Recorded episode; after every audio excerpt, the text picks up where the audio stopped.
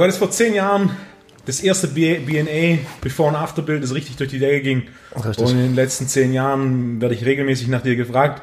Und äh, die erste Geschichte, die ich immer erzähle, ist die, als du mit 15 in Vegas im Urlaub warst. Ja. Und äh, das ist damals schon eine Begeisterung für Poker. Leider mit 15 in Vegas Poker spielen hat nicht Schwierig. funktioniert. Ja. Und dann hast du Online-Poker gespielt und in, äh, in ein paar Tagen 10.000 Dollar gewonnen. Und dann mit den 10.000 Dollar das gemacht, was wahrscheinlich jeder 15-Jährige machen würde. Er ist in den Uhrenladen gegangen und hat sich eine Breitling gekauft. Das, ja, das, erste, das erste, was ich immer erzähle, aus meiner Sicht, dass das Ganze sehr gut zusammenfasst. Die Silbermedaille, der zweite Platz bei der, bei der Europameisterschaft im Rugby. Unwichtig. Die, die 11-0 auf 100 Meter, die du gerannt bist ohne jegliches Sprinttraining. Unwichtig. Oder die 200 Kilo Kniebeuge mit 17. Mit 17. Auch Unwichtig. das, ne? Am Ende vom Tag. Nee. Die Breitling-Uhr fasst das Ganze ganz gut zusammen. Gute Zusammenfassung, ja. Ähm, ja, ich finde es auch gut, dass äh, mein Before und After irgendwie in Australien bei, bei ähm, was war das, denn Arnold, bei den Arnolds irgendwie präsentiert wurde. Muss man ja auch nicht erwähnen. Die Breitling ist der, der wesentliche, der wesentliche Punkt. Ja, das war, das war eine lustige Sache. Das war noch mit dem Dennis äh, damals. Wir haben ja zusammen Rugby gespielt eine ganze Weile. Und ähm, bevor wir, naja, auch während dem Rugby-Spielen haben wir noch Poker gespielt, aber wir hatten so mit äh, 13 ungefähr, 12, 13 sind wir da, haben wir da angefangen mit, mit Pokerspielen. Und ähm, mehr oder weniger eigentlich immer eine schwarze Null gemacht. Wir haben da hin und wieder mal was eingezahlt, mal was ausgezahlt. Es war halt so ein, ja, nach der Schule hat man nichts Besseres zu tun und hat sich da so ein bisschen einen Spaß draus gemacht. Und ähm, genau, und dann war eben mit 15, ich glaube, das war, war das mit 15? Ja, ist ja auch egal, auf jeden Fall.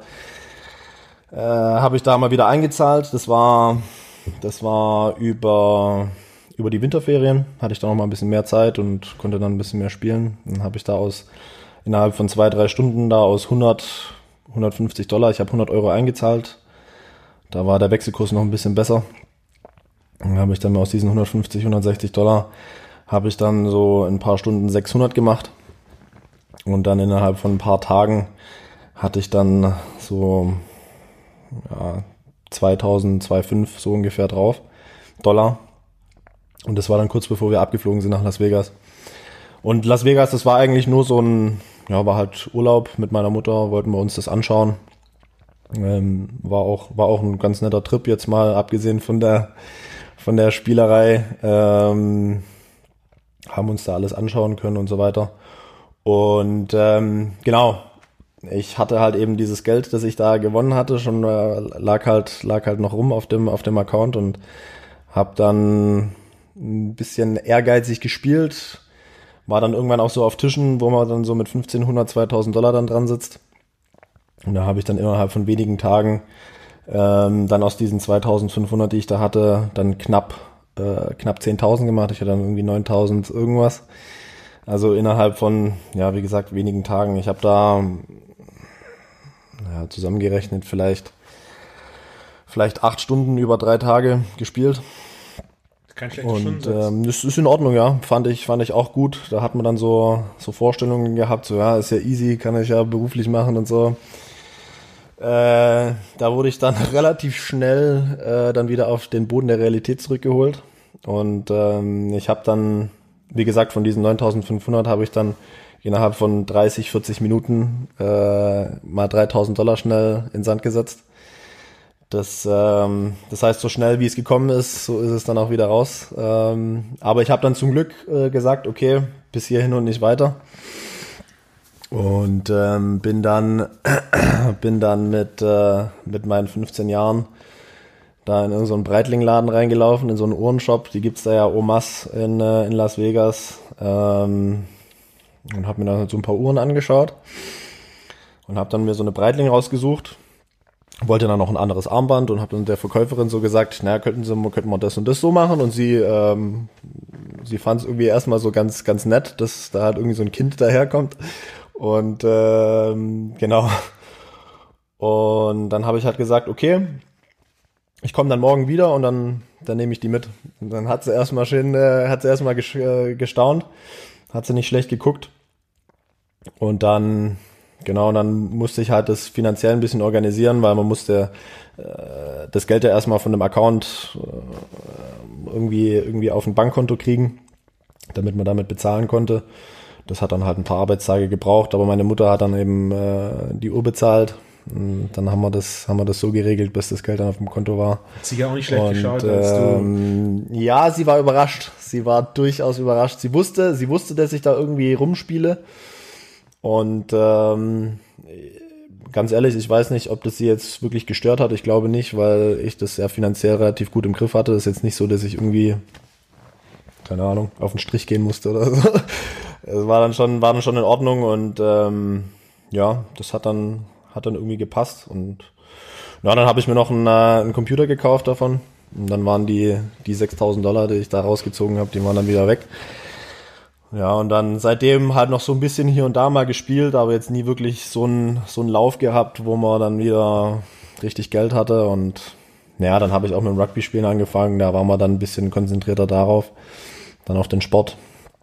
Und ähm, ja, Schule hatte ich auch noch so ein bisschen. so nebenher. Ein Jahr, Jahr später, mit 16, warst du dann das erste Mal hier.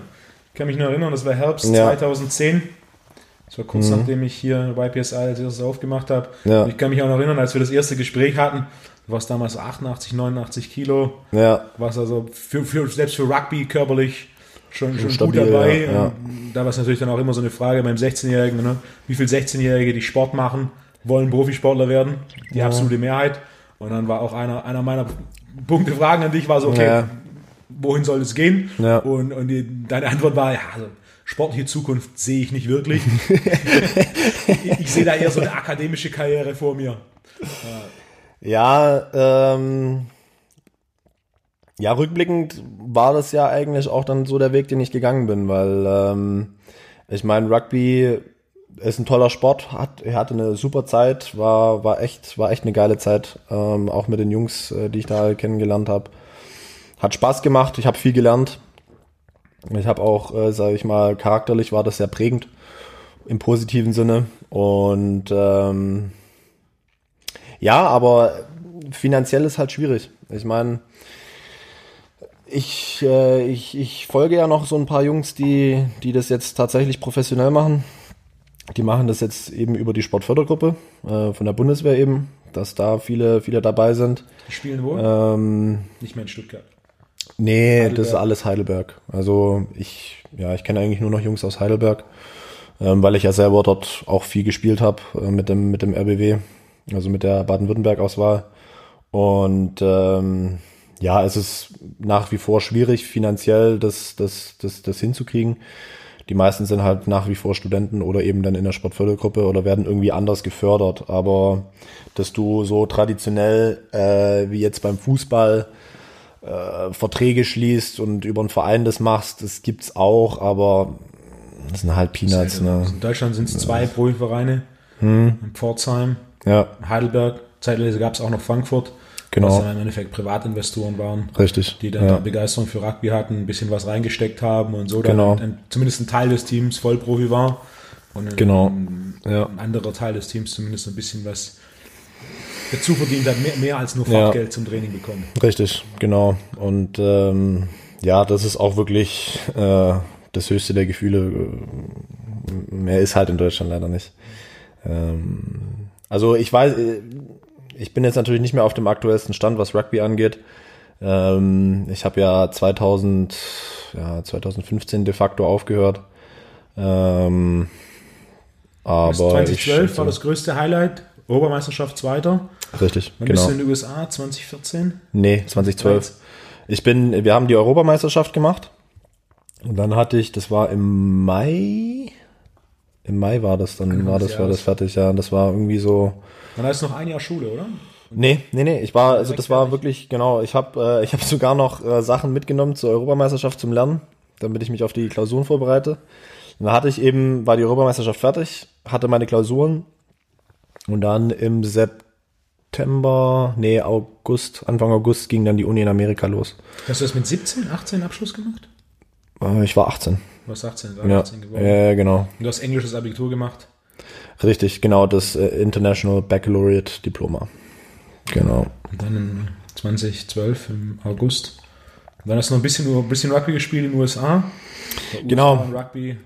Ähm, ja, ich habe mir dann auch die Schulter ausgekugelt in, in, dieser, in dieser Zeit zwischen, zwischen äh, Abschluss Schule und Anfang Uni.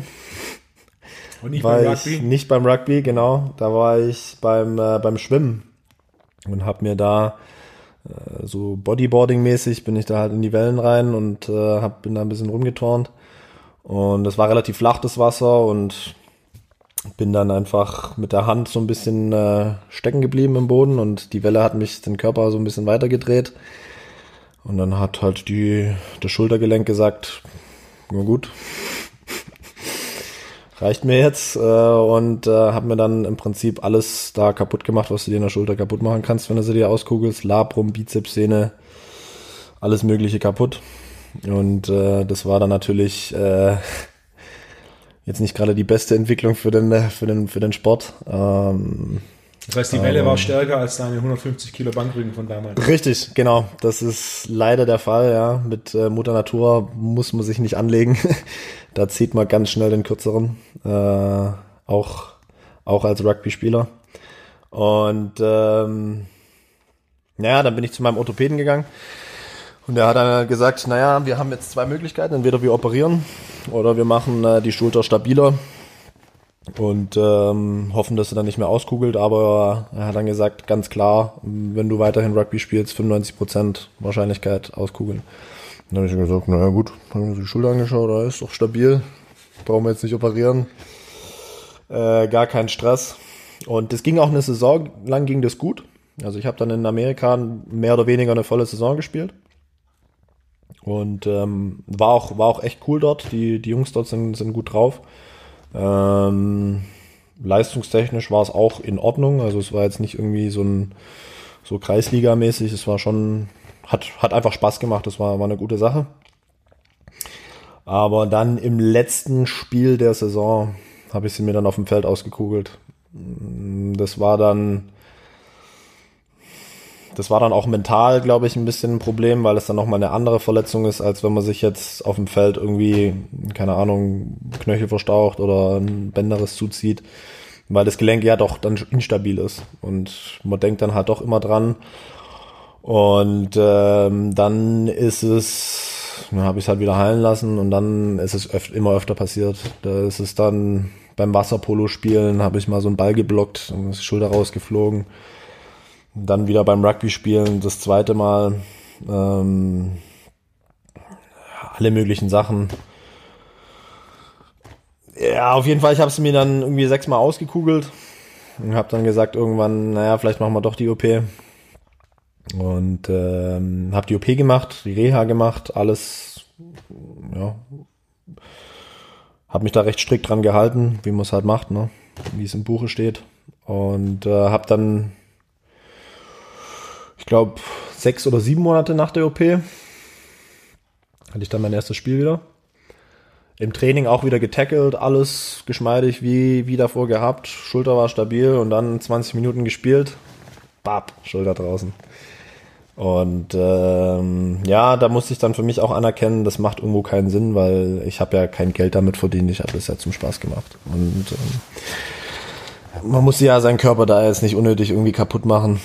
Also habe ich schon genug gemacht und man muss es da ja nicht ad, ad absurdum dann treiben. treiben. Und ähm, aus Sicht der Krafttrain äh, des Krafttrainers hm. war da für mich auch immer interessant, so dieses Thema Schulter ist stabil, ja oder nein. Hm. Da ist meine erste Frage, okay, welche Kraft können die schulterstabilisierenden Muskeln entwickeln? Ja. So messe ich, wie stabil die Schulter ist. Und ja. wir vergleichen das innerhalb von einem, von einem Jahr Krafttraining 16, 17 hast du 150 Kilo auf der Flachbank gedrückt mit schulterbreitem hm. Griff. Hm. Und als dann die erste, das erste Mal die Schulter ausgekugelt war.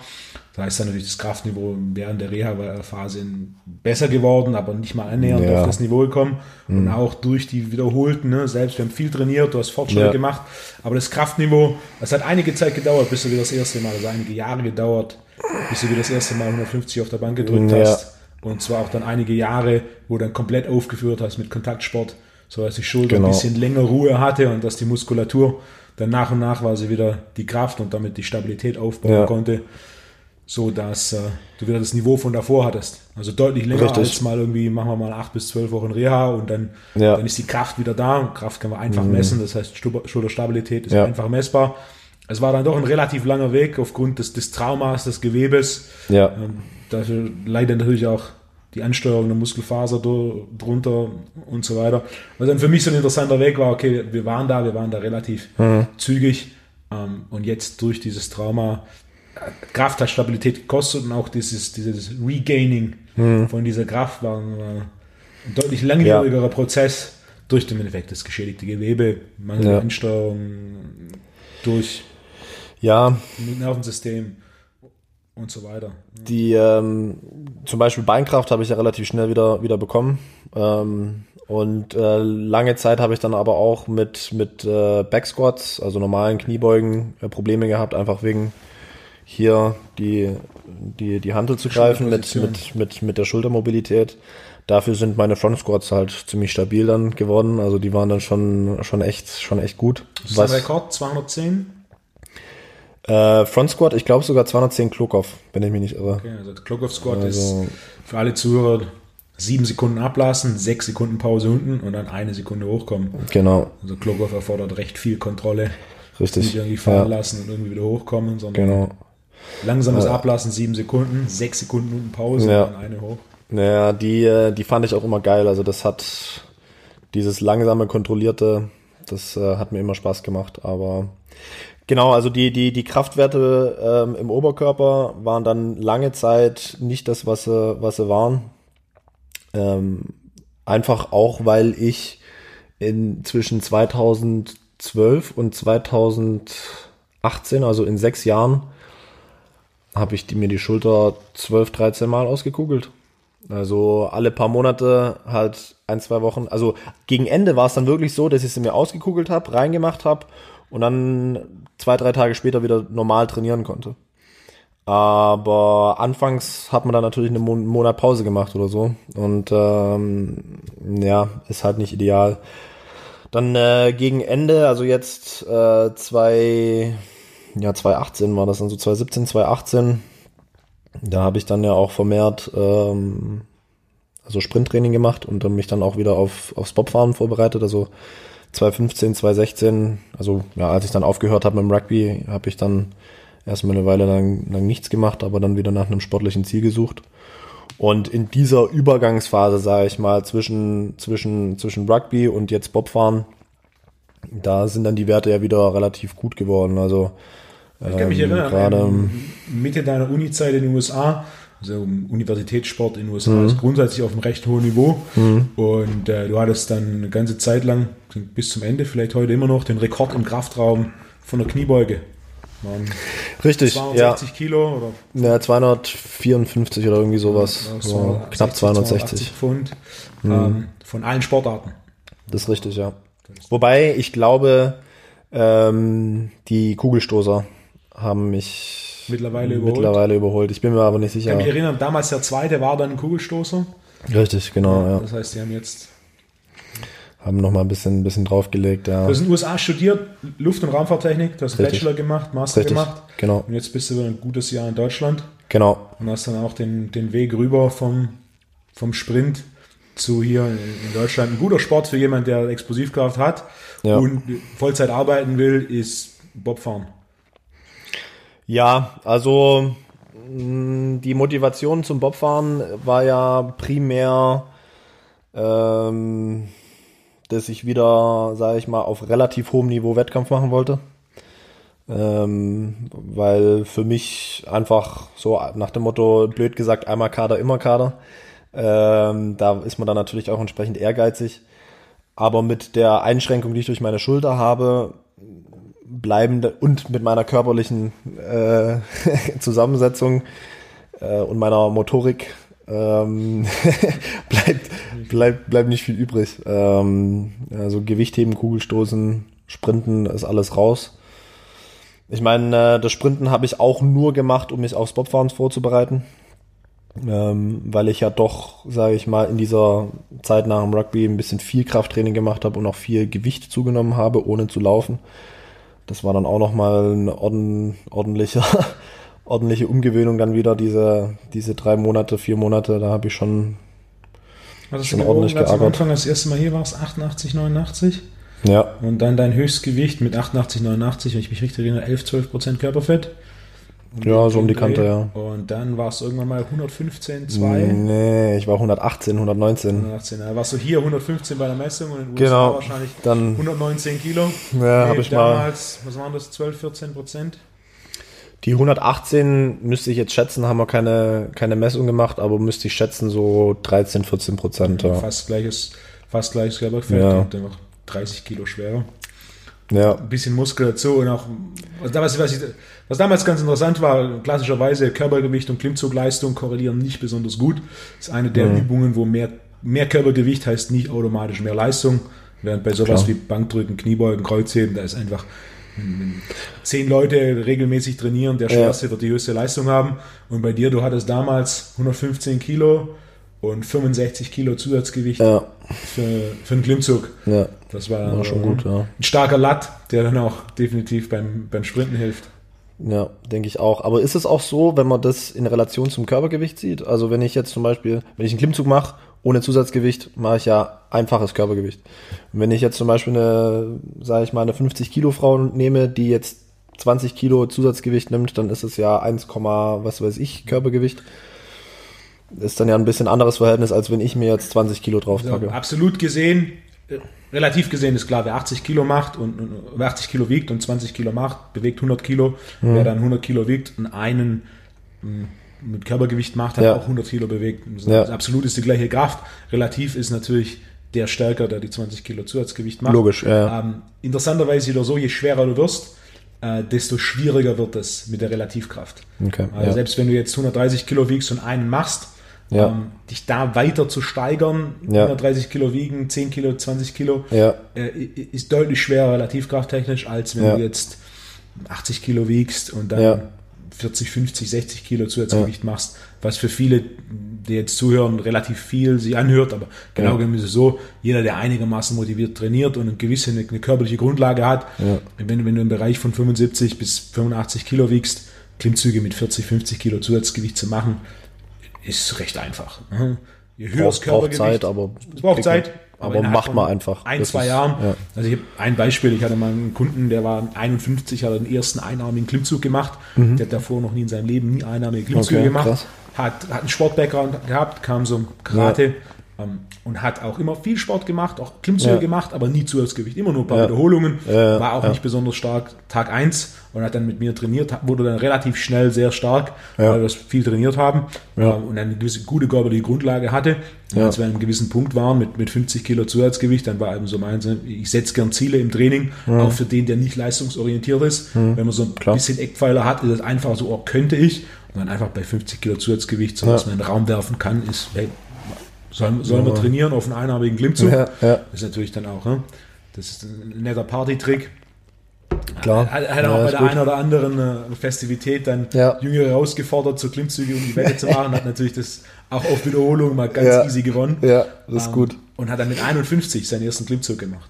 Das ist, auch da, die Grundlage passt im Bereich 75, 85 Kilo Körpergewicht. Ja. Aber wie, wie viele, die über 100 Kilo wiegen, selbst die, die Sport machen, wie viele mhm. können da einen Klimmzug mit Körpergewicht, wie viele können mehrere Klimmzüge mit Körpergewicht, mhm. kommt, kommt deutlich seltener vor, während ne, je schwerer du bist, sowas wie, wie Bankdrücken und, und Kniebeugen, da, da ja. ist schon dein, dein Startniveau ein, ein ganz anderes. Ja, das ist richtig. Da ist der Klimmzug ein bisschen eine Anomalie, mhm. was auch die Ansteuerung angeht. Das ist auch ein, ein, weiterer Punkt, was den Klimmzug besonders macht, im, im Gegensatz zu allen anderen Übungen. Okay. Wenn du einen Satz machst, wo die letzte Wiederholung beim Anheben oder beim Hochziehen ja langsam wird. Das heißt, ja, eine langsame ja. konzentrische Kontraktion. Dann ist die Ermüdung so hoch, dass der Drop-off, die, die, Reduzierung der Wiederholung im nächsten Satz recht hoch sein wird.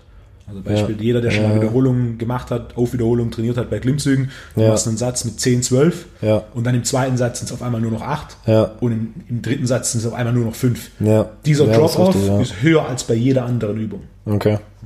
Der, was die Ansteuerung der Muskulatur in diesem Klimmzugbewegungsmuster angeht, ist, äh, ist die Rekrutierung sehr besonders. Okay. Das macht es Ja. schwierig, bei höherem Körpergewicht eine gute Relativkraft aufzubauen. Hm, Und es macht es schwierig, ähm, viele Sätze zum Versagen zu machen, weil halt Ja. die Ermüdung, der Drop-off so hoch ist. Aber du hast 115 Kilo gewogen und 65 Kilo Zusatz gemacht.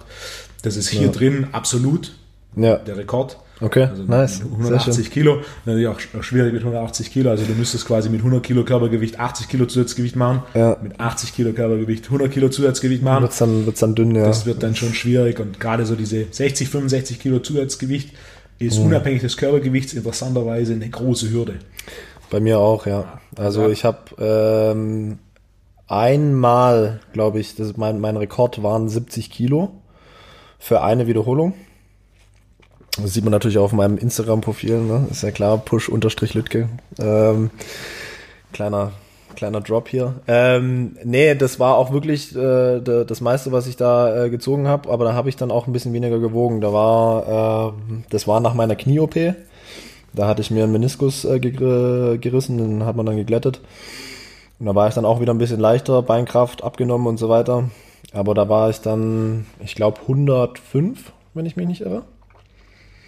Und hatte dann eben 170, äh, äh, also 175 dann ähm, an, der, an der Stange hochgezogen. Äh, das waren, ich glaube, das war ein neutraler, nee, das war supiniert. Ähm, für eine Wiederholung, aber das war, das war das höchste der Gefühle. Also diese 65, 75, das ist dann wirklich da, das ist dann auch so mein Horizont bisher. Aber Ein Großteil deiner, deiner PRs, deiner Rekorde stammt aus der Zeit, dass du viel Krafttraining gemacht hast. Und dann wurde es wieder mehr Sprint. ja, Dann natürlich deutlich mehr Training auf der Bahn. Du bist wieder deutlich leichter geworden. Jetzt heute Richtig. hast du 106 gewogen, richtig. was Ja. relativ leicht ist für deine Verhältnisse. 106 Richtig, hast du ja. schon mit, mit 18 gewogen. Ich Genau, ja. Nämlich damals Rugby U18, da hast du am Ende 103 gehabt. Äh, ja, so 103, 104, ähm, je nachdem halt. Ähm, U18, also mit 17 Jahren. Und dann das Gewicht hoch. Dann kam Ja. der Sprint. Jetzt Bobfahren, direkt letztes Jahr.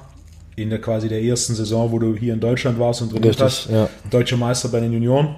Richtig, Der eine oder andere genau. wird sich da jetzt fragen, ja, okay, Sport ist sein Leben. Hat er studiert. Je- Jetzt Vollzeitsportler. Ja, schön Du wär's. arbeitest. Richtig, ja. Ähm, ich habe, ja, wie du vorhin schon erwähnt hast, ich habe äh, meinen Bachelor und meinen Master in Luft- und Raumfahrttechnik gemacht. Und jetzt äh, seit August, seit August 2018, August letzten Jahres, arbeite ich in Vollzeit, also 40-Stunden-Woche.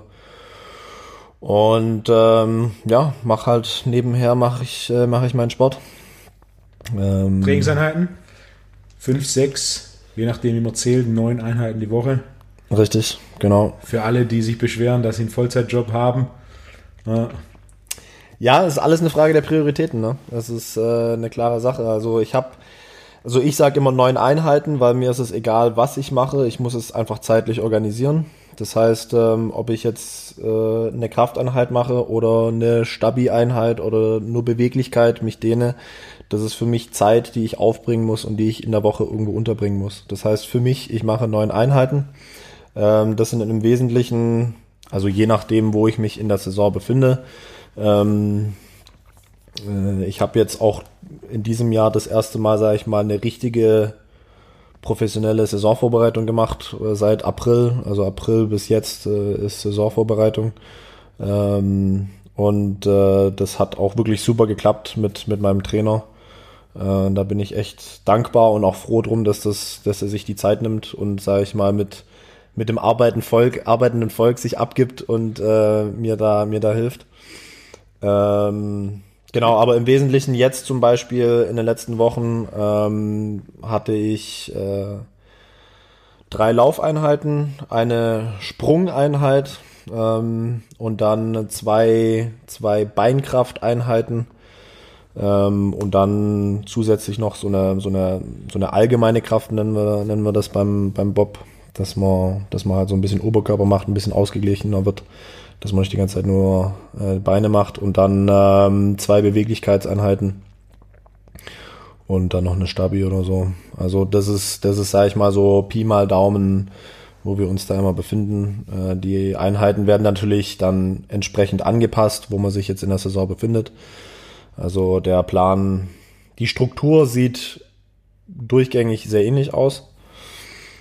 Aber der Inhalt ist dann natürlich entsprechend dann angepasst. Und, ähm, Bobfahren, ja. ich, wenn ich ähm, Seminare zu sportspezifischen Training gebe, ja. nehme ich oftmals das Bobfahrbeispiel, da aus meiner Sicht Bobfahren der technisch anspruchsloseste Sport ist, den es gibt.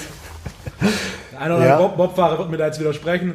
Also das Beispiel, das Beispiel, das ich immer nenne, ist, ähm, Bobfahren am Ende vom Tag ist es, du, du schiebst den Schlitten ja. für 20 bis 40 Meter und dann springst du rein und das war's. Wenn du kein Pilot bist, der das Ding nach unten bringt, ne, als Anschieber, was ja. im Endeffekt die 50 bis 75 Prozent der Bobfahrer sind Anschieber, denn es gibt immer nur einen, einen Piloten, ob jetzt für einen Zweier oder einen ja, Vierer. Ja. Das heißt, anschieben rein. Ich habe auch mit, äh, vor Jahren mit einem Bobfahrer gearbeitet, der nach einem Jahr äh, Bobfahren Weltmeister, Weltcupsieger, Obercupsieger und deutscher Meister war ja. und nach zwei Jahren Bobfahren Silbermedaillengewinner bei Olympischen Spielen war. Das funktioniert natürlich in keinem anderen Sport. Das ist richtig, ja. Aus dem Grund bin ich, ne, nehme ich gerne das Beispiel Bobfahren. Man braucht das körperliche Niveau, das notwendig ist. Selbstverständlich, ja. Sehr, sehr hoch. Ja. Die Entwicklung vom körperlichen Niveau, also ja. im Endeffekt ein Bobfahrer, ein guter Bobfahrer, hm. ist zur Hälfte Sprinter und zur anderen Hälfte Gewichtheber. Richtig, du ja. brauchst eine ordentliche Sprinttechnik, du brauchst eine gute Beschleunigung, ja. Explosivkraft. Ja. Ähm, du musst schnell sein, du brauchst eine gewisse das ist richtig, ja. können wir es bezeichnen. Aber an sich technisch, das ist Kopf runter, Schlitten anschieben, reinspringen, fertig. Im Endeffekt ja. Im Endeffekt ist es wirklich äh, recht stumpf, gerade für die, gerade für die Anschieber. Ähm, ich meine natürlich, wie du sagst, anschieben, reinspringen, hinsetzen und dann sitzen. Aber das sind im Prinzip vier, vier wesentliche Schritte. Aber an jedem einzelnen Schritt, wie in jedem Leistungssport, kannst du bis ins kleinste Detail ähm, arbeiten und ich sag mal, musst du auch, wenn du auf einem, auf einem entsprechenden Niveau eben sein möchtest. Und es ist wie in jedem Sport. Du kannst körperlich noch so gut sein, aber wenn du keine Technik hast und die Kraft nicht auf die Bahn bringst, bringt es auch nichts.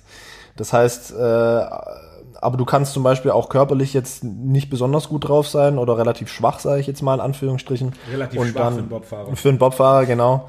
Ähm, und dann eben eine gute Technik am Schlitten haben und dann schneller sein als jemand, der jetzt, keine Ahnung, 200 Kilo Kniebeuge und 160 Kilo umsetzt. Ne?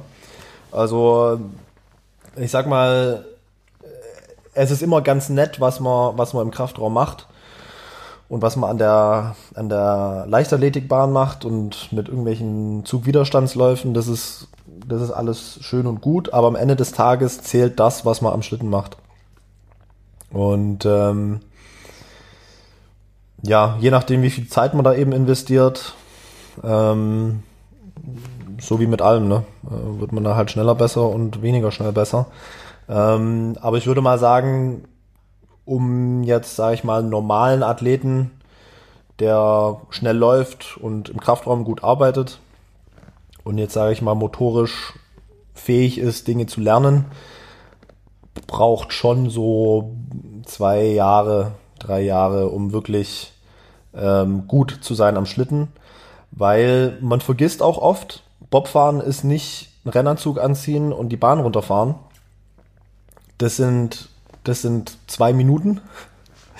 Also am Start stehen, anschieben, runterfahren. Eine Fahrt ist ungefähr immer so eine, eine knappe Minute. Also im Wesentlichen siehst du ja nur die wesentliche Spitze des Eisberges, diese zwei Minuten und dahinter ist unheimlich viel Arbeit mit äh, den alleine für, für ein Training. Du schleppst ja den Schlitten unten, hebst ihn aus dem Eis raus auf den Transporter, fährst hoch, letzten vom Transporter ab. Wenn der Pilot möchte, wird noch eine Kufe gewechselt. Dann, wenn das Training fertig ist, äh, drehst du den Schlitten wieder um und machst die Kufe ab, trocknest alles ab, sprühst den ein mit WD-40 und alles Mögliche. Also WD-40 ist? Äh, ja, halt so ein Rostschutzmittel. Genau, Schmiermittel im Prinzip, aber wesentlich halt für Rostschutz, ne? Weil der, selbst wenn man den Schlitten abwischt, ist er immer noch ein bisschen feucht und du willst ja nicht, dass das Zeug rostet. Ähm, es sind halt lauter solche Sachen. Du fährst, ähm, du fährst von Bahn zu Bahn. Du hast einen Wettkampf, dann fährst du zur nächsten Bahn. du hast relativ viele Belastungen außerhalb des eigentlichen Wettkampfs, Wettkampfs und des eigentlichen Trainings.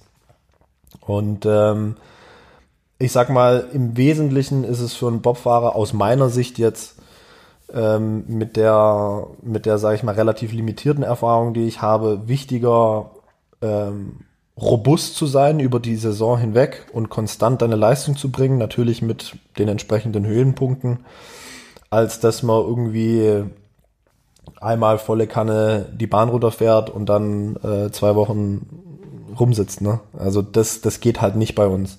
Es ist schon ein Sport, wo man, ja, wie gesagt, relativ robust sein muss, ähm, weil du außerhalb des eigentlichen Bobfahrens, also Fahrens, halt viel machen muss. Wir sagen immer, es ist nicht Bobfahren, es ist Bobschleppen. Weil du bist die ganze Zeit nur am den, diesen blöden Kasten durch die Gegend tragen. Es ist, es ist unfasslich. Das bis aufs hohe Niveau, selbst die Welt. Ja, selbstverständlich. Jeder, ist jeder für, trägt selber. Jeder ist für sein Sportgerät verantwortlich. Deutschland ist die erfolgreichste Popnation. Richtig, ja.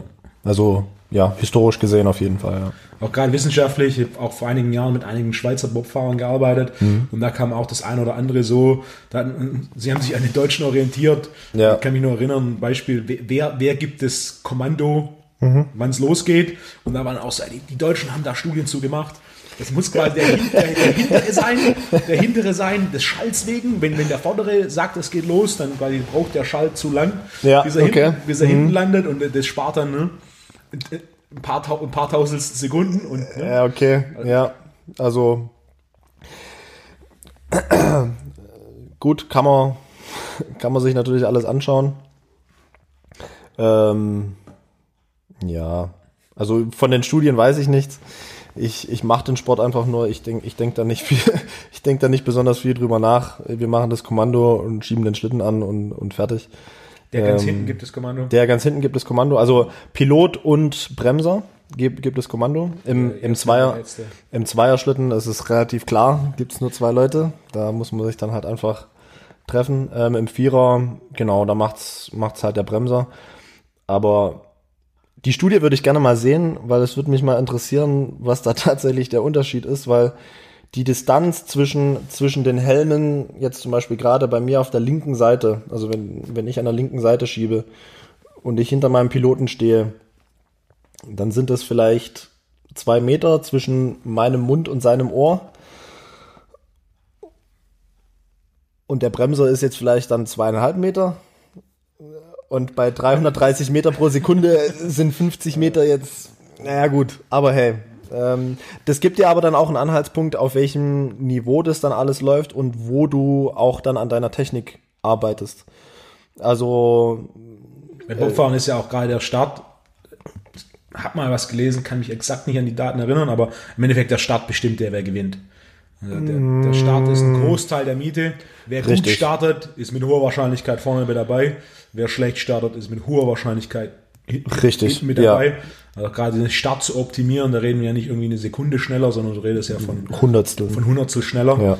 Ja. Äh, das schon einen Unterschied machen kann. Ja. Da müsstest du mal beim, beim Bob und Schlitten Sportverband nachfragen. Denn ja. solche Studien werden leider nahezu nie öffentlich gemacht. Ja, das ist klar. Was Sinn macht, das ne? Ist, äh, des Wettbewerbsvorteils wegen. Ja. Aber ich bin mir sicher, es gibt eine ganze Reihe von anderen Sportarten, wie so Wurfsportarten, wo die Deutschen ja. auch extrem viel investiert haben in ja. äh, die, die, Analyse der, der, der, von Kleinigkeiten, um im Endeffekt technische Vorteile zu identifizieren ja. und zu schauen, okay, welche Kleinigkeiten, die man sonst nicht auf dem Schirm hat, kann man optimieren. Wie, ne? wenn aber nicht der Zweite sagt, let's go, sondern halt, das ist der Letzte, der genau. im Endeffekt das, das Kommando gibt und sagt, okay. Ja. Ja, also ich sag mal, ähm, und auf hohem Niveau, ne, eine Hundertstel Sekunde ist ein Unterschied zwischen Vierter und Bronzemedaille. Richtig, ja, definitiv. Oder ja, zwischen Silber und Gold. Definitiv, auf dem, ja. Auf dem Niveau ist es das nicht so, dass das ist du das richtig, gewinnst ja. mit drei Sekunden Vorteil. Das, das sowieso nicht. Also das würde, ich glaube, ich glaube nicht mal das ganze Feld ist drei Sekunden auseinander. Also das sind schon, das sind schon ähm, Zeiten, also das ist dann, das ist dann alles sehr eng. Ähm, und genau deswegen, deswegen muss man eben auch so viel üben und vor allem auch im Team zusammen üben. Weil am Ende des Tages musst du vier Leute, die alle so zwischen 105 und 110 Kilo wiegen, äh, in diesen, in diesen Schlitten reindrücken. und du hast nicht viel Platz. Und das muss alles sehr schnell, sehr dynamisch passieren. Und ähm, das war jetzt auch, ich war jetzt ähm, die Woche am Königssee, also Dienstag und nee, Mittwoch und Donnerstag. Und das war dann auch der wesentliche Anhaltspunkt, dass wir als, als, als individuelle Anschieber natürlich am Schlitten, wir können einsteigen, wir machen das alle mehr oder weniger gut. Aber die Schwierigkeit ist dann, das eben alles zusammen äh, zu koordinieren und das dann auch ruhig und, und, äh, und effizient zu machen. Und äh, das braucht halt einfach ein paar Einheiten einfach, und dass man sich zusammen koordiniert. Und man hat es auch gut gesehen, wir haben relativ gut arbeiten können. Wir haben zum Beispiel die ersten zwei Einheiten, äh, also am ersten Tag, Vormittag, Nachmittag Einheit, ähm, hatten wir relativ viel Unruhe im Schlitten. Wir sind auch so noch nie gestartet. Das waren jetzt meine ersten Fahrten dieses Jahr. Ähm, aber wir konnten dann eben gut drauf aufbauen und dann in der, in, in der, in der folgenden Einheiten, in den zwei folgenden Einheiten, dann ein bisschen mehr Ruhe in den Schlitten reinbringen. Und äh, da sind die Starts dann natürlich auch ein bisschen schneller. Und für den Piloten dann auch, äh, im Wesentlichen ist es dann auch für den Piloten äh, gut, sage ich mal, wenn der Schlitten ruhig ist, ist, weil er sich dann, äh, muss dann nicht so viel korrigieren auf den ersten Metern. Weil natürlich jede Bewegung im Schlitten muss der Pilot ausgleichen. Und je weniger Bewegung im Schlitten, desto weniger muss er ausgleichen, umso schneller ist man. Ähm, genau, also das sind, das sind halt diese, diese, ich sag mal, Harmonie im Team, diese, die, die muss dann schon auch stimmen. Also. Weißt du, diese, diese Optimierung von so Kleinigkeiten, von so Feinheiten, wie die in anderen Nationen gehandhabt wird, sind ja die Deutschen so weit voraus. Ich, ich weiß aus dem, aus dem 100-Meter-Sprint die Staffel. Ja. Also wenn wir die Staffel, die reine Staffelübergabe im Sprint sehen, ist es so, Deutschland ist Weltklasse. Ja. Wenn wir die einzelnen, okay. wenn wir die einzelnen Sprinter ansehen, also wenn wir nur die Zeiten der Staffelübergabe sehen, mhm. schlägt Deutschland, Jamaika, USA und so weiter okay. locker.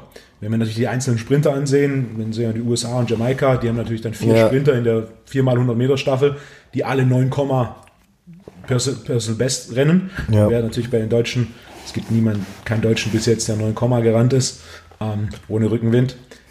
Und äh, sondern alle 10, Sprinter und nichtsdestotrotz ja. die Deutschen haben konstant, also gerade bei Weltmeisterschaften, Olympischen Spielen, eine Bronzemedaille ist immer im Rahmen des Machbaren. Ja. Nicht, nicht deshalb, weil wir halt die einzelnen Sprinter haben, die 9, so. rennen können, äh, sondern eben, weil, weil die Stachelübergabe so trainiert, getimed und optimiert ja. wird. Äh, während dann natürlich die großen Sprintnationen, ja. Jamaika, USA, ähm, einfach nicht den großen Augenmerk auf ja. diese Komponente legen, dann halt eben durch quasi vier Einzelleistungen Richtig, ja. Äh, das Ding einfach Gas geben, trotzdem ja. gewinnen. Ne? Jedoch da also die, diese Feinheiten im Gewichtheben ist es ähnlich.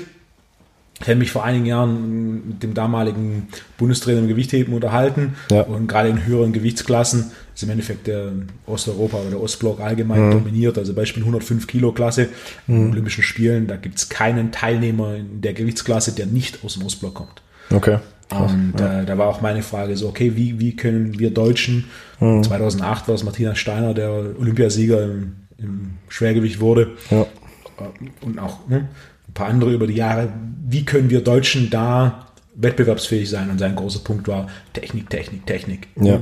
Bundesleistungszentrum für Gewichtheben in Leimen bei Heidelberg, die haben Kameras, wo jede einzelne Wiederholung aufgenommen wird. Mhm. Es gibt eine Reihe von Parametern, sind acht, acht Parameter wie Beschleunigung erster Zug, Beschleunigung zweiter Zug, Umsetzen, sowie ja. Äh, eine grafische Darstellung der, dem, des Weges der Handel mhm, ja. von der, vom Boden weg nach oben. Ja, Und ein Großteil der, der Wiederholungen, die im, im Kraftraum gemacht werden, äh, der Bundestrainer schaut sich nicht mal die Wiederholung live an, sondern beobachtet nur den Bildschirm. Das heißt, er guckt sich nicht mal okay. groß, groß, an, okay, wie ja. bewegt sich die Person, sondern das ist eine Sache, die mir aufgefallen sind. Ja. Waren mehrmals dort und hat mir das angeschaut. Er beobachtet nur, wie bewegt sich die Handel ja. und dann, was sind die einzelnen Parameter. Ja. Und basierend darauf gibt er dann im Endeffekt äh, ah, genaues Feedback. Okay. Und die Deutschen sind technisch sehr, sehr effizient. Ja. Wenn wir das jetzt mit anderen Nationen vergleichen, die das einfach durch, ja, durch pure Kraft machen und teilweise sehr durchwachsene Technik hast, mhm. selbst auf hohem Niveau. Also im Endeffekt einfach mit, mit ne, mit Kraftwerten ja. aufwarten und mit, ne, mit Belastbarkeit aufwarten. Beispiel das russische Gewichthebersystem. Ja. Standard sind 700 Trainingseinheiten im Jahr. wenn, wenn, du da reist, wenn du da reist oder wenn du ne, krank bist, ist das kein Problem. Ja. Du musst halt einfach 700 Einheiten in einem Jahr machen. Okay. Ne? Das ist einfach, indem, indem du nur imstande bist, 700 Einheiten im Jahr zu machen, mhm. beweist du schon mal eine gewisse körperliche Belastbarkeit und ein, ein gewisses Grundniveau an Kraft und Kondition. Das ist ein, mhm. Man könnte sagen, das ist ein simpler Weg auszusortieren. Ja. Wer, wer, das kann, kann auch auf hohem Niveau Gewicht heben und die Russen sind im Endeffekt, ne? Die Russen ja. sind eine der erfolgreichsten Nationen im Gewicht. Ja. Das heißt, es, es funktioniert, ja. Es ist hart, aber es funktioniert. Es, es funktioniert. Ja. Also ein bisschen, ne? natürlich mehr Gewichtheber, größerer Status des Gewichtheben. Ja. Nichtsdestotrotz, es funktioniert. In Deutschland ist natürlich Gewichtheben ein anderes Niveau. Also es ist nicht so, dass wir in, hm. in, in jeder Stadt einen Gewichtheberverein haben, der 100 Gewichtheber hat. Das Gegenteil ist der Fall. Richtig. Es ja. gibt nur noch wenige Gewichthebervereine. Beispiel, es ist nicht unüblich, dass in Deutschland deutscher Meister im Gewichtheben ein Crossfitter wird. Nichts mhm. gegen Crossfit, aber allein basierend auf, auf, simpler Trainingsplanung kann es nicht sein, dass jemand, der Crossfit mhm. macht, das heißt, er ja. noch andere Dinge außer Gewichtheben, deutscher ja. Meister in einem Sport wird, wo man eigentlich Ne? Ja. Du solltest nur Gewichtheben machen, um ein Leistungsniveau zu erreichen. Ja, das ist richtig. Ja. Da eben im deutschen Nationalteam dieser große Fokus auf Technik oder ja. der eine oder andere würde auch sagen, es ist eine deutsche Tugend, die, klein, die, kleinsten, ja, die, kleinen, die kleinsten Details zu optimieren. Ja, ja, ja. Ja, ähm, ja ähm, also äh, ich fahre ja nicht auf dem höchsten Niveau Bob.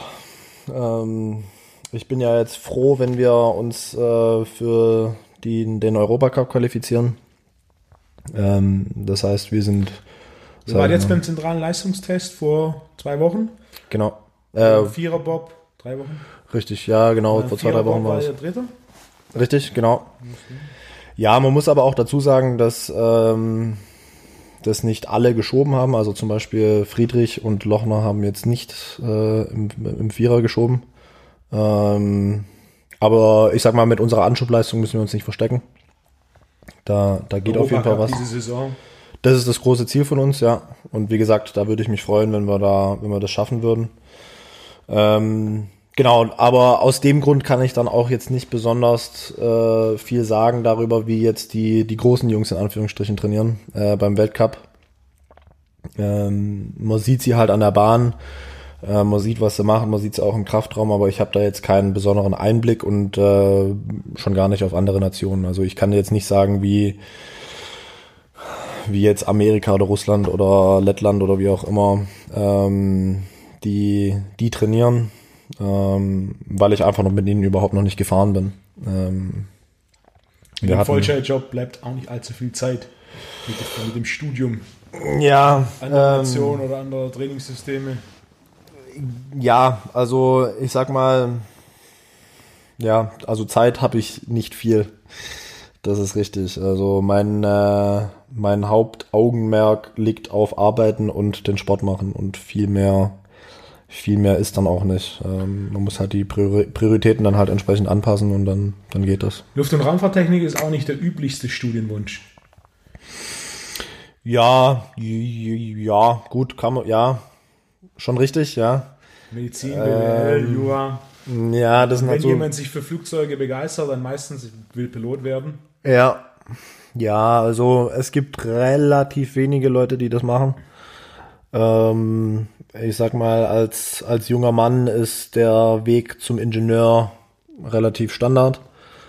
Beziehungsweise in die, in die, die MINT-Fächer, wie man in Deutschland so schön sagt. Ähm, der Weg ist jetzt nicht ungewöhnlich. Äh, Luft- und Raumfahrttechnik habe ich mir einfach ausgesucht, weil ich halt dachte, ja, Flugzeuge sind cool. Und äh, schaue ich mir das mal ein bisschen näher an, weil ich wusste, ich wollte irgendwas Ingenieurstechnisches machen. Aber jetzt einfach nur Maschinenbau, stumpf irgendwelche Schrauben entwerfen, ja, fand ich jetzt weniger spannend. Oh, genau. Aus seinem, aus seinem Luft- und Raumfahrttechnik-Studium, Studium. Viele fliegen. Was ist die eine Sache über Flugzeuge, die die allerwenigsten wissen, aber die eigentlich jeder wissen sollte.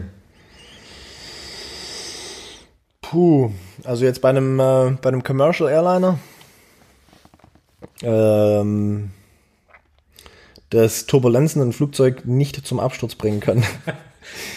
ja. Das, äh, das sehe ich relativ häufig, dass Leute unheimlich viel Panik haben beim Fliegen. Sei es drum Flugangst oder was auch immer. Ähm, wobei im Volksmund weiß man ja eigentlich auch, dass das Fliegen statistisch gesehen die sicherste Transportmöglichkeit ist. Ähm, und das ist auch so. Also da gibt's, da gibt's viele, viele Leute, die schlauer sind als ich, die sich mit diesem Thema tagtäglich befassen äh, und seitdem er Flugzeuge gebaut hat, sich damit befassen, äh, dass das eben sicher ist und auch sicher bleibt.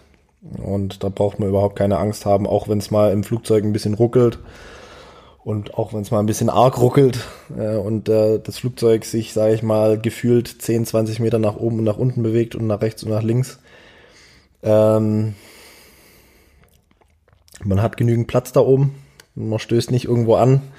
Das ist dann vielleicht ein bisschen unangenehm und ruckelt, aber da passiert nichts. Also ja, man braucht keine Angst haben beim Fliegen. Das ist, glaube ich, der wesentliche Punkt, mit dem viele kämpfen. Oder nicht viele, aber manche. Ist schon mal ein Flieger abgestürzt aufgrund von Turbulenzen? In den letzten 30 Jahren? Müsste man, müsste man mal bei der NTSB nachschauen, dem National Transportation Safety Board. Ähm, aber nicht, dass ich wüsste. Ich habe auch mal nachgeschaut und das, was ich gefunden habe, es gibt noch keinen Flugzeugabschutz aufgrund von Turbulenzen ja. in den letzten, whatever, 30 Jahren. Wenn wir dann zurückgehen, mal 50 Jahre, zu Zeiten, wo ja, nur tagsüber geflogen wurde, wo, ja. wo auch die, die, Distanzen, die man nicht, die man zurücklegen konnte mit dem Flieger noch weitem nicht ja. da waren. Ne? Interessanterweise, das, das Fliegen, ich fliege relativ viel. Ja. Und irgendwann habe ich auch angefangen, so ein bisschen mich zu erkundigen, so, okay, hm, was gibt's ja. da, wie funktioniert das? Man kommt unweigerlich über die Concorde. So, äh, ja. Der Flieger in den 90ern, Paris-Stuttgart, was, ähm, Paris-Stuttgart. Schön wär's. Paris-New York und Paris-Stuttgart wären wahrscheinlich acht Minuten Flug. ähm, ja, Paris-New York, gut drei Stunden. Mhm. Ja, so dreieinhalb waren, wenn ich mich nicht irre. Ne? Ja. ja. Was natürlich, ne? Das ist äh, Klassiker. Ist schlecht, der, ja. der Franzose, der zum Abendessen nach New York fliegt, ist dann so das Ding. Ja. Leider wurde die, oder die, der, der Concorde-Flugverkehr wurde eingestellt. Mhm. Und es gab auch nie wieder, was das vergleichbar schnell war. Im zivilen Luftraum, ja. Klar. Ähm, ja, die Geschichte der Concorde äh, ist interessant, aber auch irgendwo ein bisschen schade, weil ich sag mal, man hatte ja dieses eine Unglück, das wahrscheinlich jeder irgendwie kennt. Ähm, Wurde Metallteil angesaugt? Äh, nee, ein, äh, ein Stück vom Reifen. Äh, da ist der Reifen geplatzt. Ähm, warum, weiß ich nicht. Wahrscheinlich irgendwo drüber gefahren. Oder ja, höchstwahrscheinlich. Äh, ich, ich weiß es nicht, ehrlich gesagt. Auf jeden Fall, in, in, der, der Reifen ist, ist, äh, ist zerfallen und dann wurde vom Triebwerk äh, angesaugt. Ähm, und das hat dann. Metallteil lag auf der lag auf der Landebahn und ah und so, so wurde er dann so, Metallteil so hatte ich im Kopf ja. Metallteil Reifen kaputt angesaugt ja. das könnt ihr aber nachschauen ja auf jeden Fall ähm, Problem war halt, dass dann das Triebwerk angefangen hat, äh, Feuer zu fangen. Was suboptimal ist. Und ähm, das wesentliche Problem war, ist, dass sie beim Starten äh, schon zu schnell waren, um den Start abzubrechen. Das heißt, sie mussten abheben, weil sie sonst halt eben direkt äh, an, der, an der Startbahn halt eben irgendwo gegenfahren würden. Und dann hatten sie eben nicht mehr genügend ähm, nicht mehr genügend Leistung, um, um das Flugzeug dann umzudrehen und zu landen. Und dann sind sie halt eben, ja, einfach abgestürzt. Jeder, ich glaube, jeder der Insassen ist gestorben. Ähm, ja, sowas passiert relativ selten, sage ich mal, in der, ähm, in der Luftfahrt. Wie gesagt, die statistisch gesehen die, die sicherste, die sicherste Transportmethode. Ähm, ich die haben, wenn ich mich nicht irre, haben sie dann sich die, die Reifen dann wieder angeschaut und neu entwickelt und ähm, die, die Concorde dann auch wieder eingeführt und es war dann auch im Wesentlichen dann auch sicher. Aber sie haben sie dann nicht aus Sicherheitsgründen eingestellt, sondern weil es einfach keinen Bedarf mehr gab. Wirtschaftlich war es. Ne? Wirtschaftlich, genau. Dass es einfach dann Leute nicht mehr genutzt haben. Ähm, wobei ich jetzt auch nicht weiß, ob das nach dem Unfall weniger war als davor oder ob das immer einfach, sage ich mal, finanziell ein bisschen schwierig war, Leute ähm, in den Flieger zu kriegen, weil die Preise waren ja schon recht sportlich, ne? Also war ja schon relativ teuer. Und ähm, ich habe ja. mal vom Interieur mal angeschaut, das war jetzt selbst für heutige Verhältnisse jetzt nicht, ja. nicht gerade das, das, komfortabelste. Nee. Dafür, dass du einen Premiumpreis bezahlst, ja. ist im Endeffekt das so, so eine runde Röhre. Ja. Mit bisschen Sitz, bisschen Sitz links, rechts. Nee, nee ist, nee in, äh, in Sinsheim äh, steht eine Concorde. Ähm, also allein das, das Technikmuseum Sinsheim kann ich jedem empfehlen. Das ist echt eine coole Sache. Da kann man locker ein, zwei Tage verbringen äh, und sich alles anschauen. Das ist eine coole Sache. Und da steht eben auch eine Concorde, wo man reingehen kann. Und da habe ich mir dann auch so gedacht, mh, okay, also in, in Economy-Sitz heutzutage sieht ja. dann schon mal nicht schlecht daneben aus. Also das ist wirklich, gerade wenn man, sage ich mal, ein bisschen äh, gut beleibt ist, äh, da ist dann, ist dann schwierig in der Concorde. Ja, das ist, ja. War wahrscheinlich auch ein, ein, Punkt mit, warum Leute das eben nicht so viel genutzt haben. Wobei, ja, ja. die Idee so, Frankfurt, New York, drei Stunden 40. Schon gut, ne? Machbar. Ja. Was sagst du, warum? Die wirtschaftlichen Gründe, dass die Concorde oder ein ähnliches Flugzeug oder natürlich dann, ist jetzt auch wieder fast 20 Jahre her, ja. ähm, eine weiterentwickelte Version. Ja, also warum das nicht stattgefunden hat, ich denke, es ist halt einfach im Wesentlichen sehr schwierig, etwas auf diesen Geschwindigkeiten zu halten. Und entsprechend so ein Gerät oder so ein Vehikel zu entwickeln, ist keine triviale Aufgabe. Wenn du dir heutzutage Flugzeuge anschaust, sehen ja alle mehr oder weniger gleich aus. Die Auslegung ist Röhre, Flügel dran, ob oben oder unten, hinten äh, ein Stabilisator und das war's. Da gibt's ja natürlich dann verschiedene Konfigurationen, ähm, aber im Wesentlichen sieht ja jedes Flugzeug gleich aus. Und das hat einen Grund, also weil es funktioniert. Ne? Also ähm, das seit den seit den 60er Jahren hat sich da im Wesentlichen nicht viel geändert. Man hat halt einfach nur das, was man hat, optimiert und eben besser gemacht.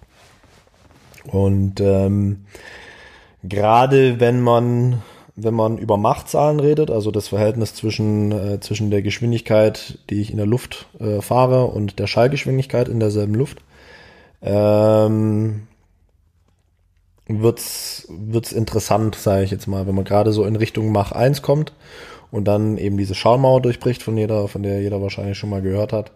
Ähm, da wirken sehr starke Kräfte auf, de, auf, auf das Gefährt und dann natürlich, nachdem er die Schallmauer ähm, äh, durchbrochen hat, wirken diese Kräfte ja noch weiter.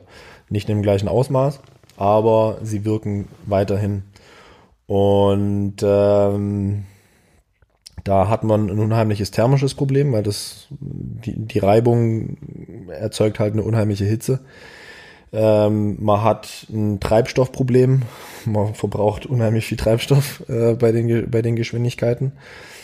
Ähm, mittlerweile regelungstechnisch ist es, in, ist es in Ordnung. Man muss halt irgendwie das, das Flugzeug ständig äh, in, im, im Trim halten, also dass man, dass man balanciert ist im Prinzip im, in, der, in der Luft und dann nicht instabil wird.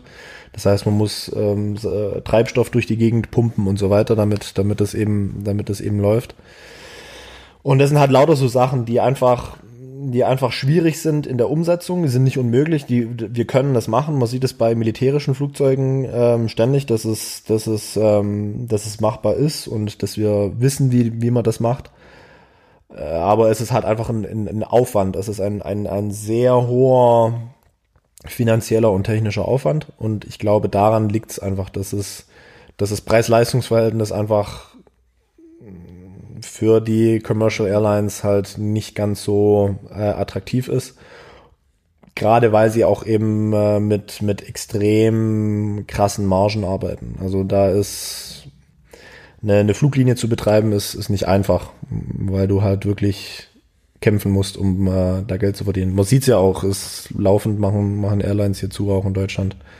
Es ist nicht einfach. Und ähm, genau, und eben im militärischen Bereich sieht man es halt sehr viel mehr, gerade in Amerika, weil da halt einfach mehr Geld locker gemacht wird, um eben diese, diese, diese Fähigkeit zu besitzen.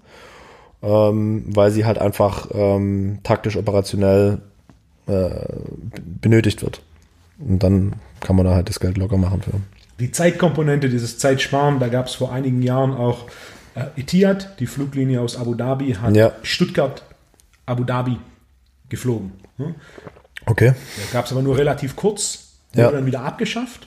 Ja. Und die offizielle Begründung war, dass zu viele derer, die von Stuttgart abfliegen, Mhm. Stuttgart-Frankfurt, Frankfurt-Abu Dhabi vorziehen.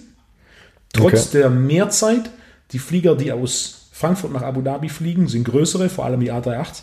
Ja. Und somit bringen sie deutlich mehr Komfort. Das heißt, Ah, selbst okay. der aus Stuttgart kommt, der fliegt dann vielleicht einmal. Ja. Das war so eine kleine Maschine, ein Gang, drei links, drei rechts, fertig. Die Stuttgart-Abu Dhabi Ja, geflogen ja, ist. ja, ja. Während natürlich das, was ab Frankfurt fliegt, ist Ja, zwei oder drei, vier Ja. oder drei. Ja, A380 hat dann vorne noch relativ Platz, hat dann noch eine, für Mhm. die Businessfliegen gibt es noch eine Bar und so weiter. Also diese Amenities, dieser- Ja. dieser Komforteffekt war so viel größer, dass er Ja. für die hat keinen Sinn gemacht hat, dass derjenige aus Stuttgart gesagt hat, okay, ich nehme whatever, zwei, drei Stunden mehr in Kauf und Mhm. flieg oder fahre mit dem Zug nach Frankfurt ja, und habe dann während dem Flug den, den mehr Komfort, kostet mich quasi Zeit, aber das Mhm. Ja. ist mir wert, anstatt zu sagen, okay, wir fliegen jetzt einfach, ne? Ja. auch das, Stuttgart-Abu Dhabi wird irgendwo um die sechs Stunden sein. Pi mal Daumen, ja. Wenn ich dann mit Frankfurt mit einberechne, selbst Zug früher dran sein und so weiter, sind es irgendwo zwei, drei Stunden mehr. Das heißt, es ist irgendwo ein Mehrinvest von 40, 50 Prozent mehr Zeit. Für dann wahrscheinlich, ne, für Etihad, das, es rechnet sich besser, einen komplett übervollen Flieger Klar. aus Frankfurt, als so ein Selbstverständlich. 80 Prozent voll Frankfurt, 60 Prozent voll Stuttgart. Ja. ja. Was ein, was ein interessanter Punkt ist mit diesem Zeit, äh, quasi, ich bin halt derjenige, der würde sagen, klar, die Zeit, Schwarzzeit, ich bin auch immer der, der guckt, Nonstop-Flüge, umsteigen. Klar, Vor ja. allem bei Nacht umsteigen, mit, das stört den Schlaf, gar nicht meine Ja. Welt. Ähm, aber da dann der, der Durchschnittliche sagt dann, okay, ich wähle ein bisschen mehr Komfort Ja. über diesem Faktor Zeit.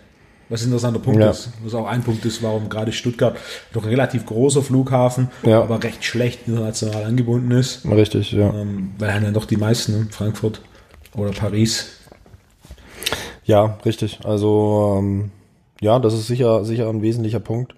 Ähm, aber man sieht ja auch die, die Entwicklung der, der, der Sitze, sage ich mal, in den Fliegern.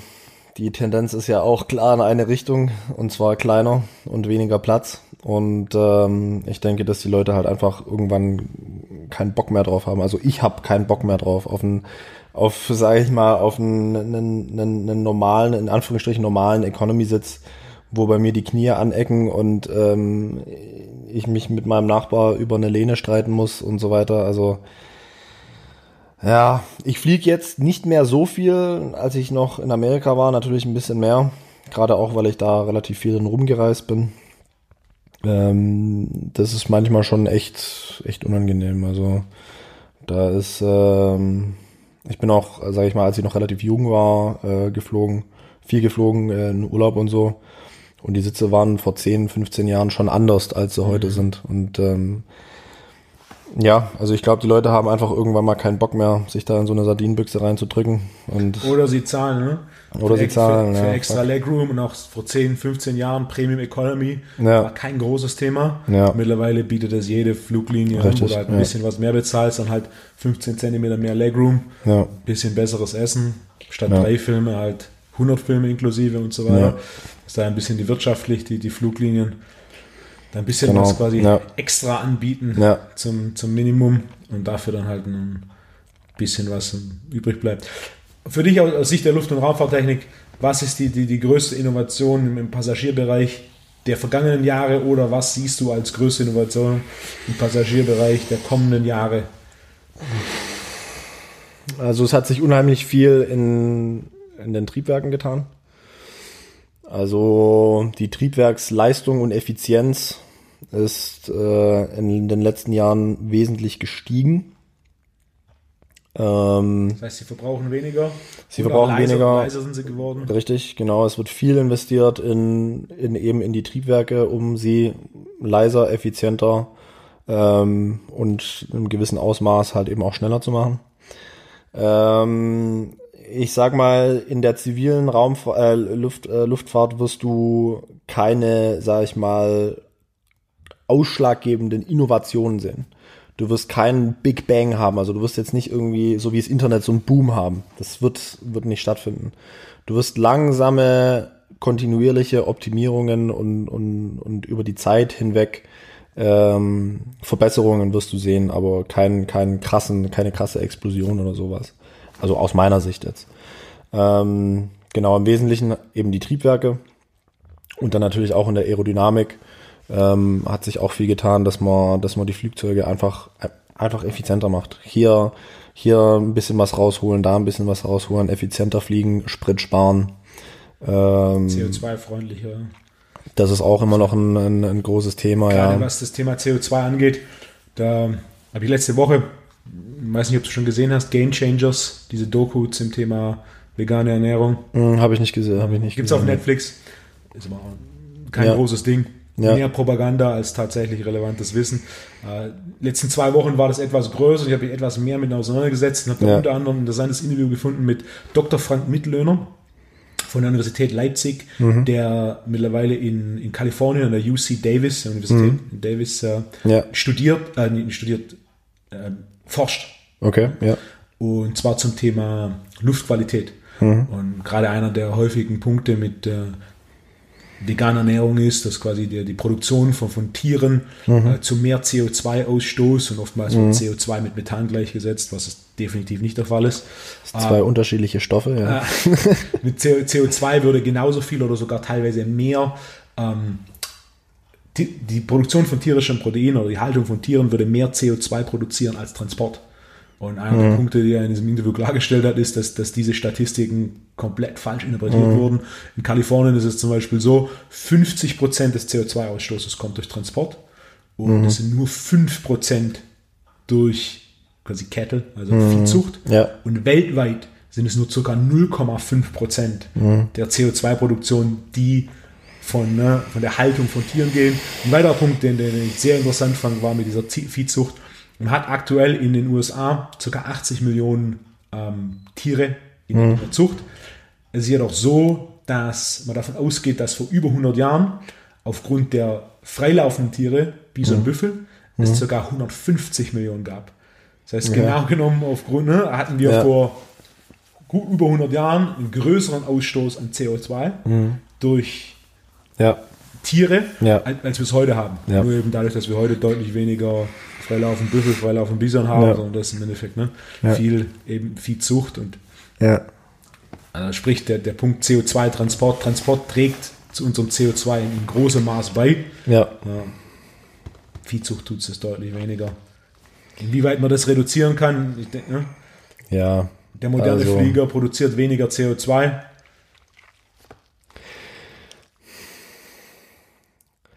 Also aus meiner Sicht diese ganze Umweltdebatte und CO2-Geschichten, ähm, globale Erwärmung und wie man es alles schon so äh, in den Medien sieht.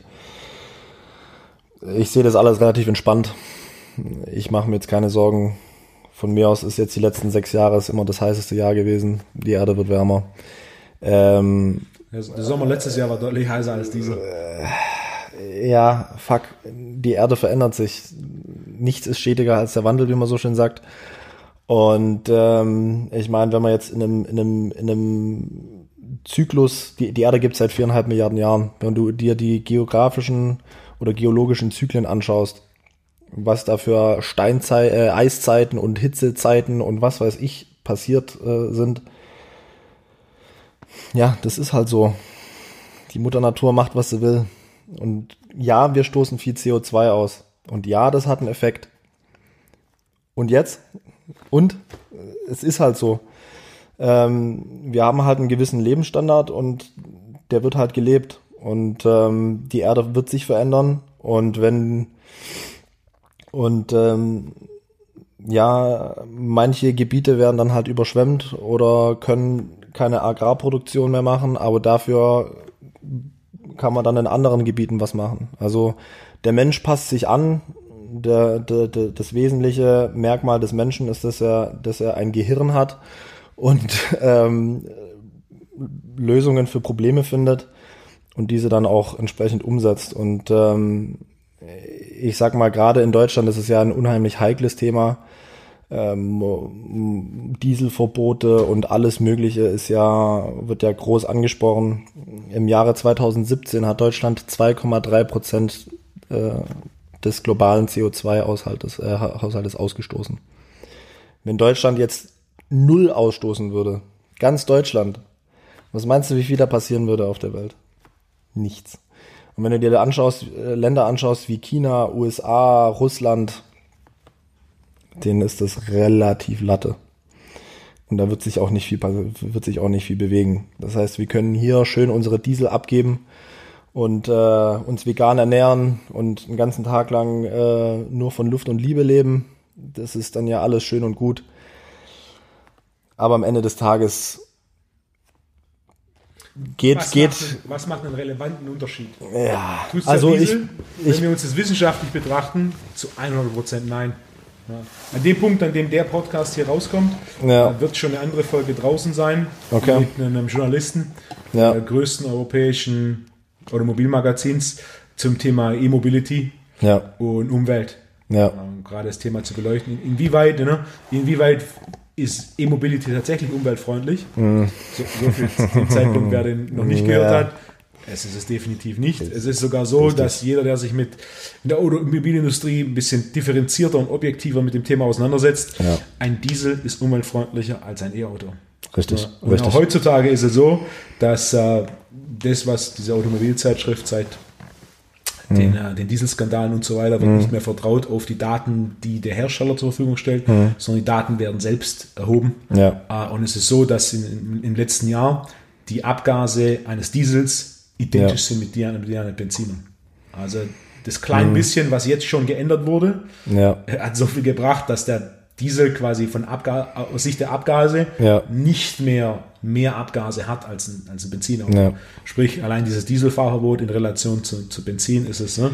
Es ist politisch mag es für den einen oder anderen stimmig sein, Richtig. aber rein aus wissenschaftlicher Sicht ist es ist jetzt nicht wirklich was, das eine Veränderung schafft. ja.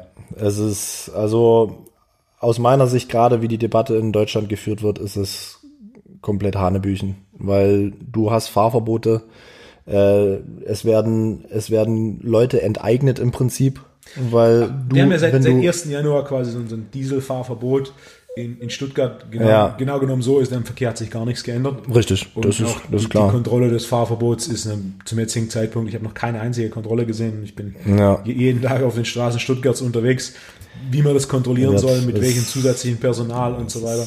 Ähm, ist ein interessantes Thema. Transport CO2, inwieweit kann, kann ein Flieger deutlich CO2-sparender werden? Ich sag mal, wie gesagt, die, diese ganze Debatte, äh, ich finde, ich finde CO2 gerade im, im, im Flugverkehr, die, die Airlines und so weiter, die werden sicherlich diese, diese grüne Schiene fahren, weil das halt einfach marketingtechnisch unheimlich effektiv ist. Aber am Ende des Tages, wie gesagt, die Erde geht ihren Weg äh, und ob wir da ein bisschen mehr CO2 reinhauen oder, oder weniger, ja gut, die, die Veränderung des Ausmaß ist, es ist halt so, wie es ist. Ich bin kein Klimatologe, das will ich natürlich auch nochmal dazu sagen, ähm, aber ich sehe das relativ entspannt. Was für die Fluglinien aber viel interessanter ist, ist, dass die Triebwerke leiser und effizienter werden. Ist, dass die eben ähm, weniger Spritkosten haben und dass sie Flughäfen ähm, entsprechend anfliegen können. Weil das ist auch immer, immer wieder ein Punkt, ist, dass du diese, diese Noise Pollution, wie man so schön sagt, äh, um, äh, im Umkreis der, der, der Flughäfen reduzieren möchte, um eben den Anwohnern das, das Leben etwas zu erleichtern, völlig zu Recht. Ähm, in so einer Flugschleise zu leben ist jetzt, ja, Ist auch nicht angenehm. es ist wie es ist. Nicht Ja. überall gibt es ein Nachtflugverbot. Richtig. Wir in Stuttgart haben eins. Ja. Und ähm, genau, also das sind, sage ich mal, gerade in der Luft- und Raumfahrttechnik das wesentliche Au Augenmerk. Ähm, ich muss ganz ehrlich sagen, ich weiß jetzt keine, keine genauen Zahlen, wie viel CO2 da ausgestoßen wird. Ähm, mal, was mich aber interessieren würde, ist im Vergleich zu äh, den Vergleich zum ähm, zur, zur Schifffahrt. Ähm, weil das sind nochmal ein bisschen andere Motoren, die auch ein bisschen andere Abgase abgeben. Und da würde es mich auch nochmal interessieren, äh, was, äh, wie genau das da läuft. Und ich sag mal, äh, CO2 ist ja nicht das einzige Greenhouse Gas, wie man so schön sagt. Es gibt ja noch wesentliche andere Gase und, äh, und Stoffe, die äh, zu dieser Erwärmung eben beitragen. Und äh, darüber wird eben auch nie, nie gesprochen. Und ich sag mal, ja, wie gesagt, wenn man, wenn man in geologischen äh, äh, Zeitrahmen denkt, dann ist das alles relativ äh, easy. Und äh, das einzige Problem ist halt, ja gut, es werden viele Leute eben Probleme haben. Ähm, Regionen werden überschwemmt werden und so weiter. Ähm, aber wie gesagt, der Mensch ist ein Problemlöser. Ganz adaptiert. Einfach. Er adaptiert immer. Sei Darwin. Ganz genau. Das heißt im genau. Endeffekt, die große, die große Innovationspotenzial der Luft- und Raumfahrt täglich aktuell ist le leisere, umweltfreundlichere oder spritsparendere ja. Motoren. Richtig. Und dann innen drin ist ja weniger, ja. weniger Thema der Ra Luft- und Raumfahrttechnik. Das ist Human Factors, ja. Das Thema, was ich beobachte, definitiv der Faktor Komfort und Service. Ja. Und gerade mit so einem The Rise of Premium Economy ja. ist ja auch klar, ne? man ist bereit zu bezahlen. Richtig. Und natürlich auch gerade auf in englischen Fluglinien, was mich da immer zum Schmunzeln bringt, ist, wenn jemand bezahlt, als erstes boarden zu dürfen. Okay, ja. Äh, gibt es englische ja. Fluglinien, die dann da für, für 30, 40 Euro kannst du dann ne? ja. Early Boarding, wo ich dann ne, rein rational, ja. der Flieger fliegt keine Minute früher oder später ab, das ist richtig. weil du als erster drin sitzt. Das ist richtig. Äh, also für alle, die es nicht wissen, der Flieger fliegt erst, wenn alle drin sitzen und die Türen geschlossen sind. Erst dann geht's los. Also es ist vollkommen egal, wann man drin sitzt. Nichtsdestotrotz, es gibt das Angebot und das ja. Angebot wird offensichtlich angenommen. Ja, richtig, ja. Somit aus, aus äh, rein rationaler Sicht. Ja. Aktuell, du arbeitest im Bereich Luft- und Raumfahrttechnik. In, in, in welche Richtung geht deine Arbeit? Ähm, ich bearbeite ähm, hauptsächlich im Bereich äh, Simulation. Ähm, weniger im zivilen äh, äh, Luftfahrtbereich, ähm, aber genau im Wesentlichen äh, Simulation. Ähm, was da ganz schön war, ist, dass ich im Prinzip aus dem Studium viele Sachen übernehmen konnte. Also auch gerade ähm, gerade MATLAB Simulink, diese diese diese Tools, sage ich mal, diese Ingenieurstools. Was ist das Software? Ähm, das ist genau, das sind das sind Software-Tools, äh, die wir verwenden ähm, dass ich da, da mehr oder weniger einen fließenden Übergang hatte. Zeigt mir auch, dass ich, dass ich gut vorbereitet war mit dem Studium ähm, für, für dann die, die, die folgende Arbeitswelt. Und ähm, genau, und dann sind natürlich auch noch viele Sachen, ähm, die man jetzt im Studium nicht gesehen hat. Was ich natürlich auch gut finde, weil man dann eine entsprechende Lernkurve hat. Und ähm, ja, also für mich ist eigentlich, wenn ich zur Arbeit gehe, jeden Tag äh, lerne ich irgendwas Neues dazu, lese ich irgendwas. Ähm, das ist schon. Du schon trainierst gut. viel morgens. Ja. Du hast einen regulären 40-Stunden-Job. Richtig. Hast neun Einheiten die Woche, das heißt bei sieben Tagen. Das sind einige Einheiten dabei, wo du, oder einige ja. Tage dabei, wo du zweimal am Tag trainierst. Richtig. Viele, die 40-Stunden-Job haben, die bekommen Sinn, zwei Einheiten die Woche zu machen. Richtig. Um neun ja. Einheiten unterzubringen. Organisation ist ein großes Thema. Ja. Wie organisierst du deine Trainingswoche, dass das für alles Platz ist? Ja, also es ist, es ist im Wesentlichen einfach nur Time Management und äh, Priorisierung und dann natürlich auch die Disziplin, das dann entsprechend durchzuführen. Ähm, ich, äh, jetzt für mich ein normaler Tag, also wir haben ja vorhin äh, schon drauf, äh, drauf angeschnitten, was für Trainingseinheiten ich habe. Sprung, Kraft, Lauf, äh, Beweglichkeit, Stabilisation, solche Geschichten. Ähm, und davon, wie du schon gesagt hast, neun Stück. Pi mal Daumen. Und ähm, ich habe halt ein, ein relativ striktes Gerüst. Also einen, relativ strikten zeitlichen Ablauf jeden Tag, ähm, dem ich dann halt, wie gesagt, einfach umsetzen muss. Da gibt's dann, das ist dann halt so. Also jetzt mal als Beispiel, ich äh, stehe morgens um äh, 5 Uhr auf, bin dann um 6 Uhr äh, entweder an der Bahn oder mache dann zu Hause meine Beweglichkeitsübungen ähm, oder eine Sprungeinheit an der Bahn. Und dann äh, um, das geht dann zwischen 6 und 7. Und dann 7.30 Uhr bin ich dann normalerweise bei der Arbeit, also dann geduscht, umgezogen natürlich. Und dann arbeite ich halt eben normal acht Stunden oder auch neun oder zehn, je nachdem, was halt gerade anfällt. Und dann nachmittags mache ich dann eigentlich immer die Krafteinheiten oder dann andere Sachen, Stabi oder wie auch immer. Ähm, Im Wesentlichen dadurch begründet, dass der Kraftraum äh, bei dem ich trainiere, erst um 8 Uhr aufmacht und das dann einfach mit der Arbeit zu spät wird. Stabi machst du dann so Aktivierungsübungen zu Hause? Richtig, das sind halt so die, die üblichen Geschichten mit äh, Klappmesser und äh, Crunches und ja, ich bin da auch, ich kann auch manchmal so ein bisschen kreativ dann mir einfach mal ein paar Sachen ausdenken und die dann halt umsetzen oder so. Aber die, die, die Klassiker halt Russian Twists und wie muss er halt, Stabi halt, ne? Muss auch sein. Ähm, genau, und das mache ich dann eben nachmittags, wenn ich dann von der Arbeit zurückkomme. Und ich bin dann äh, relativ früh im Bett, also so zwischen acht und neun immer, damit ich halt eben meine, meine acht Stunden Schlaf habe. Und ähm, was ich mir auch angewöhnt habe, ist, dass ich dann eben auch am Wochenende eben um fünf Uhr aufwache oder aufstehe, ähm, damit ich eben diesen konstanten Rhythmus drin habe. Was gab es ähm, heute zum Frühstück? Zum Frühstück heute ähm, gab es acht Eier äh, Rühreier ähm, und äh, drei Multivitamintabletten und einen Kaffee. Genau. Ausnahmsweise habe ich mal einen Kaffee getrunken. Kaffee trinke ich eigentlich nicht. Einfach aus dem Grund, weil ich äh, gemerkt habe, dass wenn ich regelmäßig Kaffee trinke, dass ich dann abhängig werde. Dass ich dann einfach, wenn ich meinen Kaffee dann nicht habe, dann denke ich mir, oh, ich hätte gerne einen Kaffee. Deswegen, Des Geschmacks wegen oder der Wachheit wegen? Mh, mm, sowohl als auch. Also Geschmacks wegen bin ich relativ stumpf, das ist mir egal. Aber ich habe dann schon manchmal so Tage, wo ich denke, oh, ich bin ein bisschen müde, ich hätte jetzt gerne einen Kaffee. Und wenn ich eben keinen Kaffee trinke, dann habe ich das nicht. Genau. Ähm, und seitdem ich diesen konstanten Rhythmus habe, habe ich das sowieso nicht. Also ich wache eigentlich immer ähm, fünf Minuten vorm Wecker auf. Äh, ich habe auch einen Lichtwecker, was, äh, was ich einen, einen unheimlichen, äh, das, es gibt halt eben ein, ein, ein angenehmes Aufstehen, das, das finde ich sehr angenehm. Ähm, kein Piepsen. Kein Piepsen, nee. Wahrscheinlich jeder während der Schulzeit. Ja. Ich stehe komplett ohne Wecker auf. Ja. So ein Piepsen, wenn es dann mal irgendwann sein muss, wie mhm. um 4.30 Uhr aufstehen, weil um 6 ein Flieger geht, habe ich es dann. Aber selbst dann ist oft mal so, dass ja. ich dann 15 Minuten, bevor ich eigentlich aufstehen muss, so von alleine dann, boah, ja. okay. Ja, so geht's mir auch.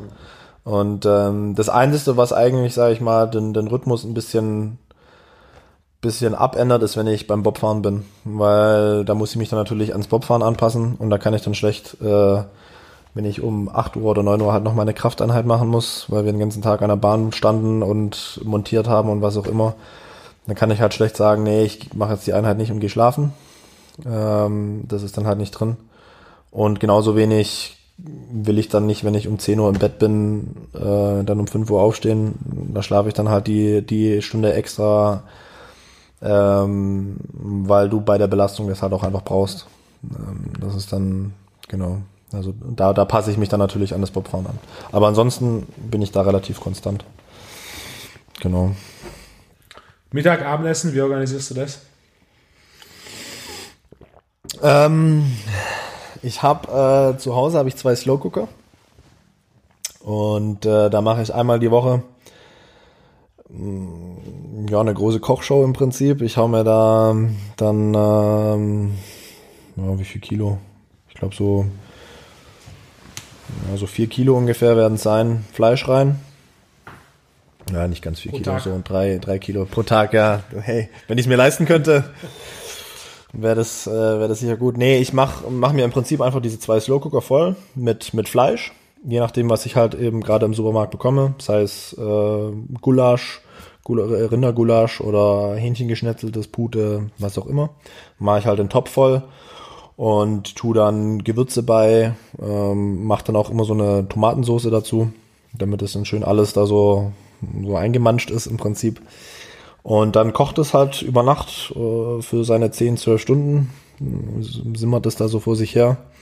Und am äh, morgens kommen dann eben, habe ich dann meine Schälchen, diese Tupperwaren aus Glas.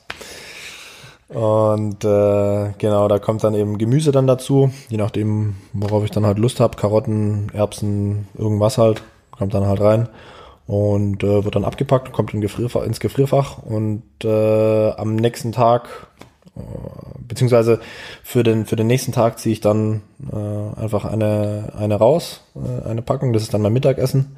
Das kann dann auftauen und das Abendessen nehme ich morgens früh eben, äh, eben, eben, eben raus. Und dann habe ich das dann so, sage ich mal, meine Grundmahlzeiten. Also Frühstück ist dann halt Ei, Lachs, äh, was auch immer. Und dann habe ich eben diese Proteinmahlzeiten, sage ich mal, für Mittag und Abend. Und Mittagsfleisch, ähm, Fleisch, Gemüse, Gemüse und Fleisch wechseln konstant.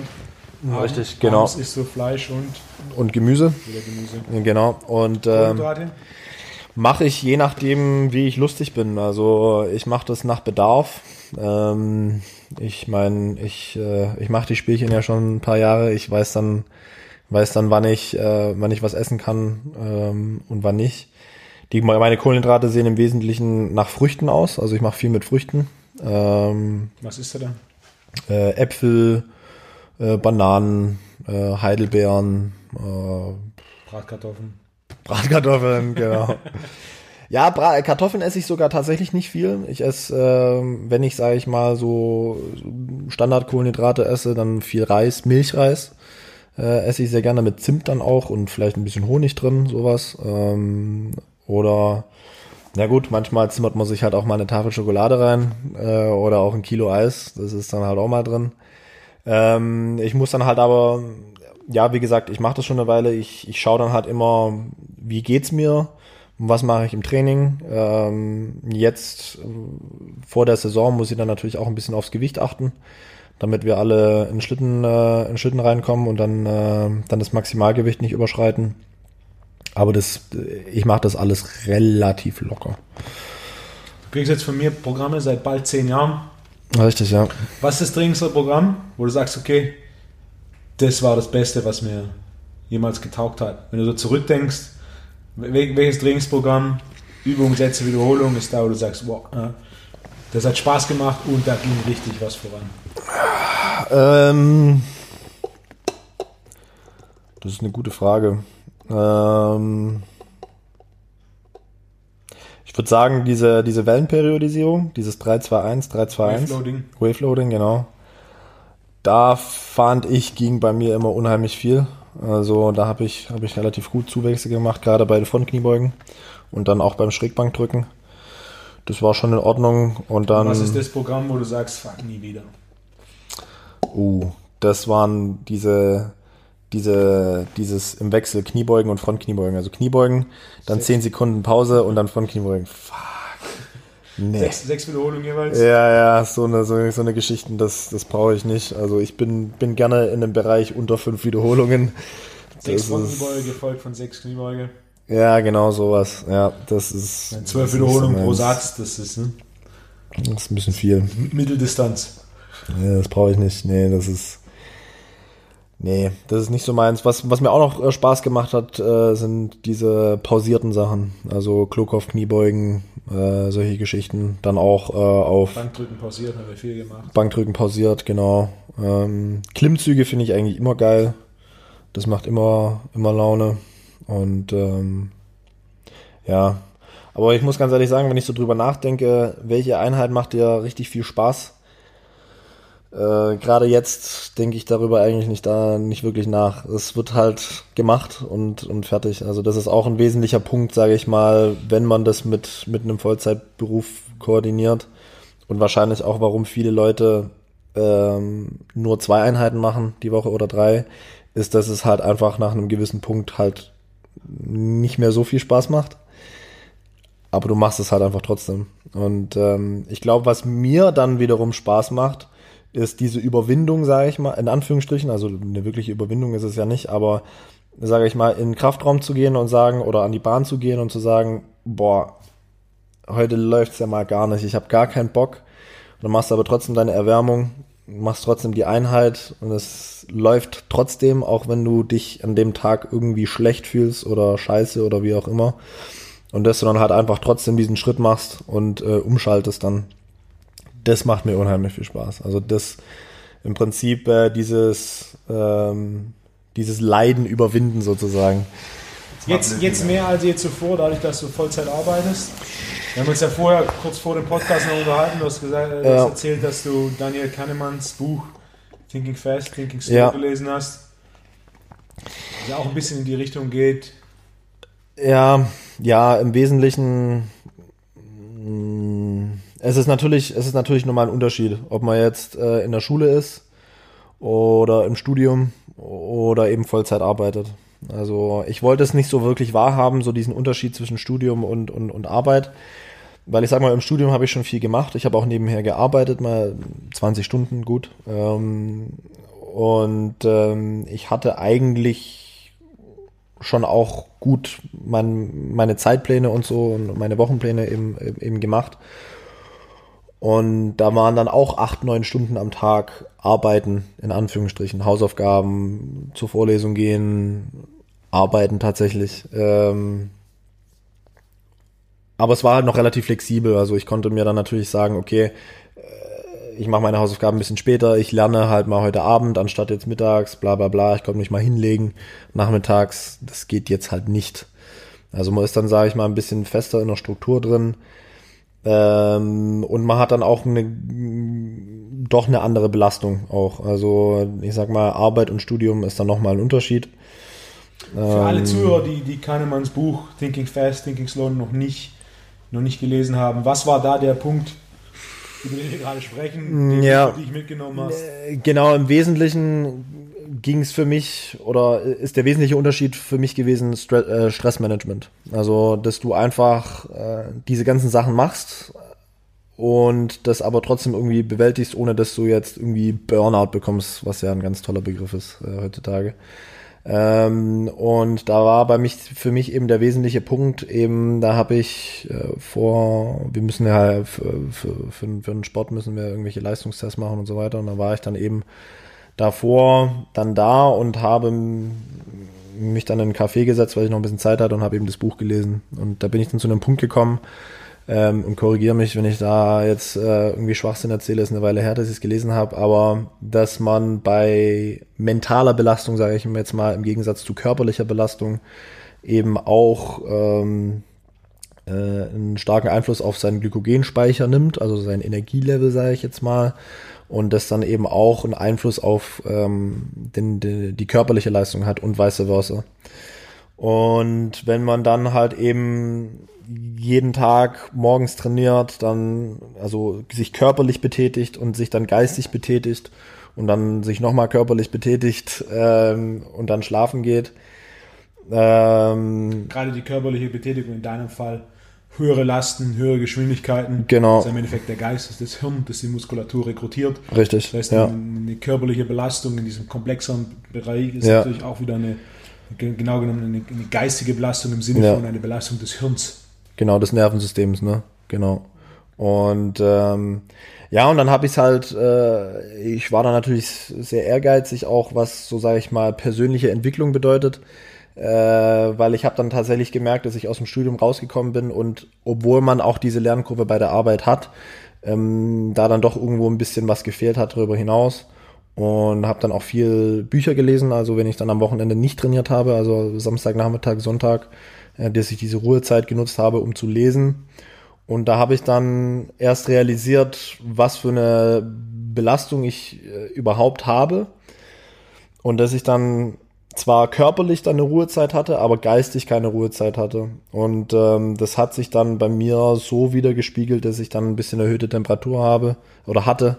Ähm, auch ein bisschen Bluthochdruck, ähm, was auch dazu geführt hat, dass die Ärzte dann, sage ich mal, so ein bisschen, äh, bisschen geschaut haben. Äh, ich hatte da, ich glaube, äh, 170 über 90 oder 100 was ja jetzt, sag ich mal, auf Dauer nicht positiv ist, aber. Vor allem für jemanden, der viel Sport macht, der sehr gut schläft, der sich entsprechend ernährt. Richtig.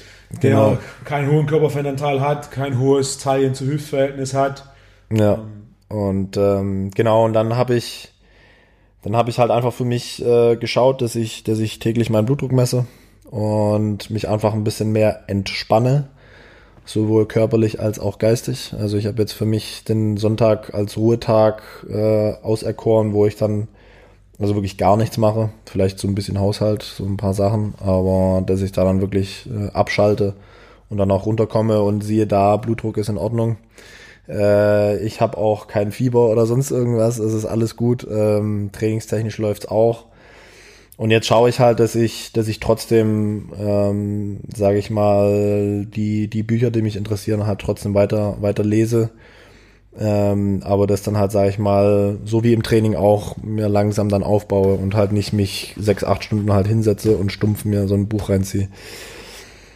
Kann man machen, aber muss man halt auch hintrainieren, wie, wie, wie, wie mit allem im Leben auch. Ne? Ich gebe da gerne genau. auf das Beispiel, du hast eine Bandbreite, hm. du hast eine Bandbreite an äh, Funktion oder Leistung des Nervensystems ja. und diese Bandbreite wird von verschiedenen Faktoren belastet. Mhm. Also wenn man im Internet irgendwas runterlädt und dann statt einer ja. Sache, die dann eine komplette Bandbreite in Anspruch nimmt, ja. lädst du halt acht Dateien gleichzeitig runter. Ja, und wunderst genau. dich dann, dass da dran steht, noch 23 Stunden und 17 Minuten. Ja, genau so ist im Endeffekt im Alltag mit der Leistungsfähigkeit des Nervensystems. Das Nervensystem, Hirn ist nicht nur zuständig dafür, dass du denkst, dass du mhm, simple Sachen machst wie Kopfrechnen oder auch einfach nur was lesen und Informationen aufnehmen. Ja. Jeder war schon mal an dem Punkt, an dem die Bandbreite erschöpft war. Du was gelesen hast, die Seite gelesen hast, am Ende der Seite war so, okay, ja, gelesen, ja, so, genau. Keine Ahnung. Ja. Da war schon mal jeder, weil im Endeffekt die Klar. Bandbreite erschöpft oder anderweitig besetzt war, dass du nichts aufnimmst und natürlich dann ja. auch körperlich komplexe Abläufe, gerade im Sport, sei es jetzt irgendwas was Komplexes wie mit dem Fuß einen Ball zu schießen, was recht komplex ist, hm. oder etwas, das eine relativ ähm, hohe Belastung mit Widerständen und Geschwindigkeiten hat, wie jetzt ja. zum Beispiel Widerstände, Kniebeugen, Kreuzheben, Klimmzug, ne? oder eben mit Geschwindigkeiten zu sprinten. Ne? Gerade Sprintbelastung ist, ist extrem hoch, ist ja. deutlich höher, als die meisten vermuten. Ne? Ja, klar. Das die meisten 100 Meter Sprinter sprinten im Jahr ein bis zweimal 100 Meter voll. 100 Meter Sprint auf hohem Niveau. Ja. Die meisten wissen, sie haben ein bis zweimal 100 Meter im Jahr, hm. dass sie voll sprinten können. Mehr geht nicht. Und auch die ersten, die erst bisschen was an Untersuchungen, das da gibt. Im mhm. Ausdauersport gibt es sehr viele an Untersuchungen zum Thema Regeneration. Also beispielsweise mhm. Marathon. Du brauchst ungefähr einen, einen, Monat, bis Entzündungsmarker wieder auf Norm runter sind. Okay. Du brauchst sogar drei Tage nach dem Marathon, bis dein Ruhepuls wieder auf Norm unten ist. Okay. Im Ausdauersport hat man schon relativ viel getestet, aber auch im, im, im Explosivkraft, 100 Meter Sprint gibt es ja. ein bisschen was. Und selbst da sind es ein, ein, ein Rekordversuch. Da gibt es ein Beispiel von einem britischen Sprinter, äh, der 982 gelaufen ist und sein Testosteron-Cortisol-Verhältnis, was ein guter hormoneller Indikator ist für Regeneration, hat ja. drei Wochen gebraucht. Okay. Um wieder auf Normmotor zu kommen. Ne?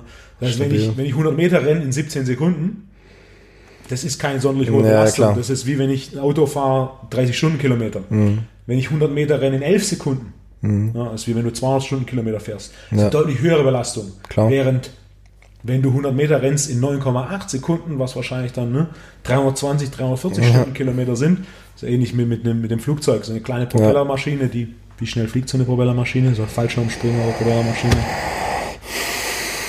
Ja, vielleicht 200. 200. Die braucht einen deutlich anderen Aufbau von der Karosserie her als ein Verkehrsflugzeug mit, was ja, 800 Stundenkilometer, ja. 600 Stundenkilometer. 800, 900, ja. ja. Bis hin zu, was fliegt die Concorde? 1000? Boah, weiß ich gerade gar nicht. Ich glaube, die ist Mach, Mach 1,8 geflogen. Das heißt, das sind, das sind mh, knapp 600 Meter pro Sekunde, also 1800, 2000, ja, über 2000 km/h. Der Unterschied in der Bauweise zwischen ja, Propellermaschine, A380 ja. und ne, ja, klar. Eine, eine Concorde oder auch so einen Jet. Äh, ja. Welten dazwischen. So ist der Unterschied der Belastung zwischen ich renne 17 Sekunden auf 100 Meter, ja. 11 Sekunden auf 100 Meter und 9,8 Sekunden auf 100 Meter richtig.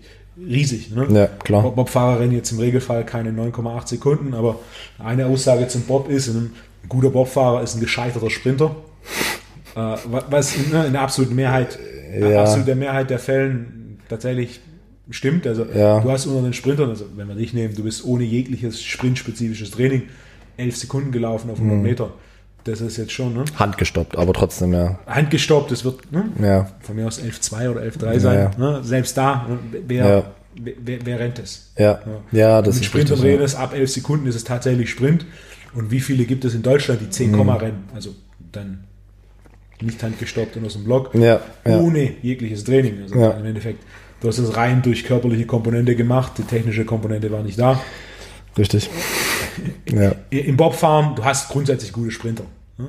Du hast keine Elite-Sprinter, aber du ja. musst ein guter Sprinter sein. Das heißt, du kannst relativ schnell laufen. Das heißt, fürs Nervensystem ist es eine recht hohe Belastung. Ja. Das heißt, es kostet dich Bandbreite. Richtig, ja. Und dann natürlich jobtechnisch, Das ist auch, was sich oft vielen sagen, die zweimal am Tag trainieren wollen.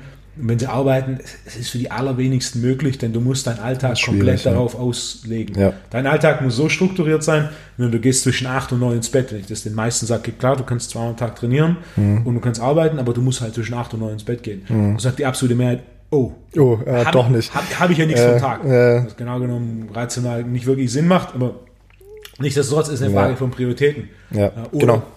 Oder dann im Endeffekt zu sagen, okay, das ist, ne, Ja. dann such dir einen anderen Job. Du willst mehr Sport machen, dann hol dir einen Job, wo du 25 Stunden die Woche arbeitest. Dann, Klar.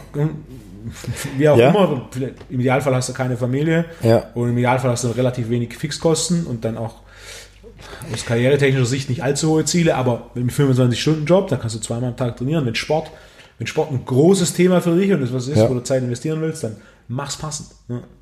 Es gibt immer Wege, die Bandbreite ist nur so breit. Ja. Die Bandbreite kann vergrößert werden, kann, keine Frage, Ja. durch, durch jahrelanges Training, äh, durch Optimierung von Ernährung, Optimierung von Regeneration, vor allem Schlaf, kannst du die Bandbreite vergrößern. Am Ende vom Tag hat jeder nur ein gewisses Maß an Bandbreite.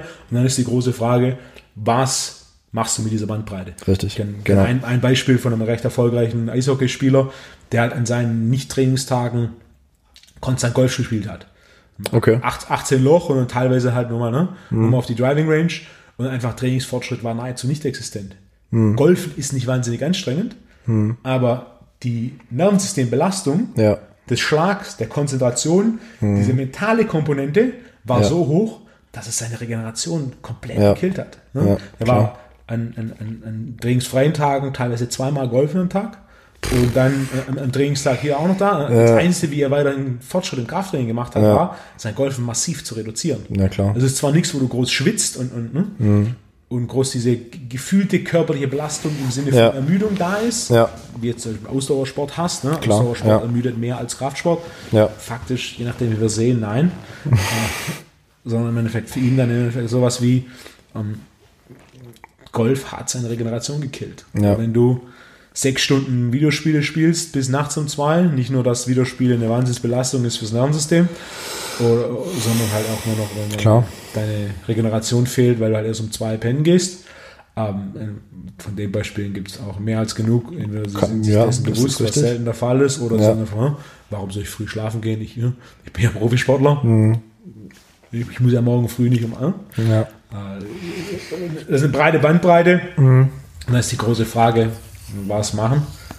Und wenn die Bandbreite ausgenutzt ist, dann läuft alles langsamer Ja. oder der, der Rechner wird heiß. Das ist richtig, ja. Ja, also wie, ja, wie du richtig sagst, das ist alles eine Frage der Prioritäten. Also ich sag mal, ich sag's ganz oft eigentlich, wenn man sich's äh, objektiv anschaut, was ich mache, ist eigentlich komplett bescheuert. Also es ist, es ist wirklich bekloppt, weil ich stehe um fünf auf und gehe um acht ins Bett und dazwischen mache ich nichts anderes als arbeiten und trainieren. Und ähm, Ei, Du hast mir schon während Uni-Zeiten dann immer so Wochenpläne geschickt. Richtig. Da war ich ganz begeistert und jetzt, als du nach München gezogen bist, da hatte ich sehr große Begeisterung, für, als dann auf einmal ein Wochenplan kam Mhm. und dann sogar noch, separat eineinhalb, zwei Stunden zweimal die Woche für Freundinnen eingeplant worden. Da dachte ich mir, das, das ist Planung, das ist Planung auf dem höchsten Niveau der Effizienz. das ist richtig, ja. Ich war riesig begeistert davon. Ja, das erste, was ich gemacht habe, bin zu meiner Frau gegangen, habe hab sie gezeigt und habe gemeint, guck mal, welches Glück du mit mir hast. Ich bin ein großer Freund von Effizienz, aber ich gehe nicht so weit und, und plane feste Timeslots mit Startzeiten und Endzeiten ein. Ja. Am Ja, Ende vom Tag so, wenn du das willst. Ja, nee, das ist schon richtig. Ähm, ähm, es wundert dich wahrscheinlich, wenn ich dir sage, dass diese Freundin nicht mehr existiert. ja, fuck. Also das ist, wie gesagt, das sind halt eine der Prioritäten, die man halt setzen muss. Ähm, ich habe Mittwoch Nachmittagszeit und wenn ich nicht nach Oberhof fahre, was alle zwei Wochen stattfindet, weil dort mein Trainer und mein Team ist, ähm, dann habe ich, dann habe ich Samstagnachmittag und Sonntag Zeit. Und in dieser Zeit mache ich im Prinzip meinen Haushalt, Wäsche, äh, kaufe ein und so weiter und hätte dann halt eben auch Zeit für die Freundin, die dann eben entsprechend eingeplant ist. Ne? Ähm, also ja, man muss halt gewisse Abstriche machen. Es ist klar, es ist Prioritäten setzen, ganz einfach. Man will, man hat gewisse Ziele, die man erreichen möchte und ähm, entweder man erreicht die Ziele oder halt nicht. Und entweder man arbeitet in die Richtung oder halt nicht. Und das ist ja jedem selbst überlassen, wie man das gestaltet. Abstriche macht jeder. Genau. Das, jeder muss irgendwo Abstriche machen. Klar. Das ist zu sagen, oh nee, am Ende vom Tag ist es, okay, was ist wichtig? Fokus Genau. darauf. Was ist nicht wichtig oder was ist jetzt aktuell nicht so wichtig? Ja. Und dann eben, ne, dann, dann gibt es andere Zeiten. Priorisieren und ausführen, ganz einfach. So einfach ist das. Cool. Fertig. Das war ein ganz interessanter Einblick in Leistungssport Ja. von U18 Rugby-Nationalmannschaft, zweite Europameisterschaft Ja, zu 100 Meter Sprintteam deiner Uni in Ja. Florida. Jetzt der U-Bob fahren. genau. Junioren deutscher Meister letztes Jahr direkt. Richtig, ja. Und so weiter bis hin zu natürlich ne, Bachelor und Master in Luft- und Raumfahrttechnik. Und Ja. jetzt Vollzeitjob nebenher. Das ist richtig, ja. Ich, äh, ich habe mit Freude beobachtet, wie sich das in den letzten neun Jahren entwickelt hat. Ja, Und äh, bin gespannt, wie es weitergeht. Ich hoffe auch für, für alle Zuschauer war's, war was Interessantes dabei. ja, hoffe ich auch, ja. Hast du noch abschließende Worte? Ja, nächstes Jahr ist zehnjähriges Jubiläum, da müssen wir uns irgendwas einfallen lassen, da muss irgendwas Großes kommen. Da müssen wir, müssen wir uns noch Gedanken machen. Ähm, Vier Kilo Steak grillen. das wäre eine Idee. Das wäre wär eine gute Sache. Kriegen Cool. wir hin. Frederik, hat mich gefreut. Ja, mich Allen auch. Zuhörern und auch Zuschauern. Vielen Dank. Ich bedanke mich, ja. War cool. Ebenfalls. Bis zum nächsten Mal. Jo. Ciao.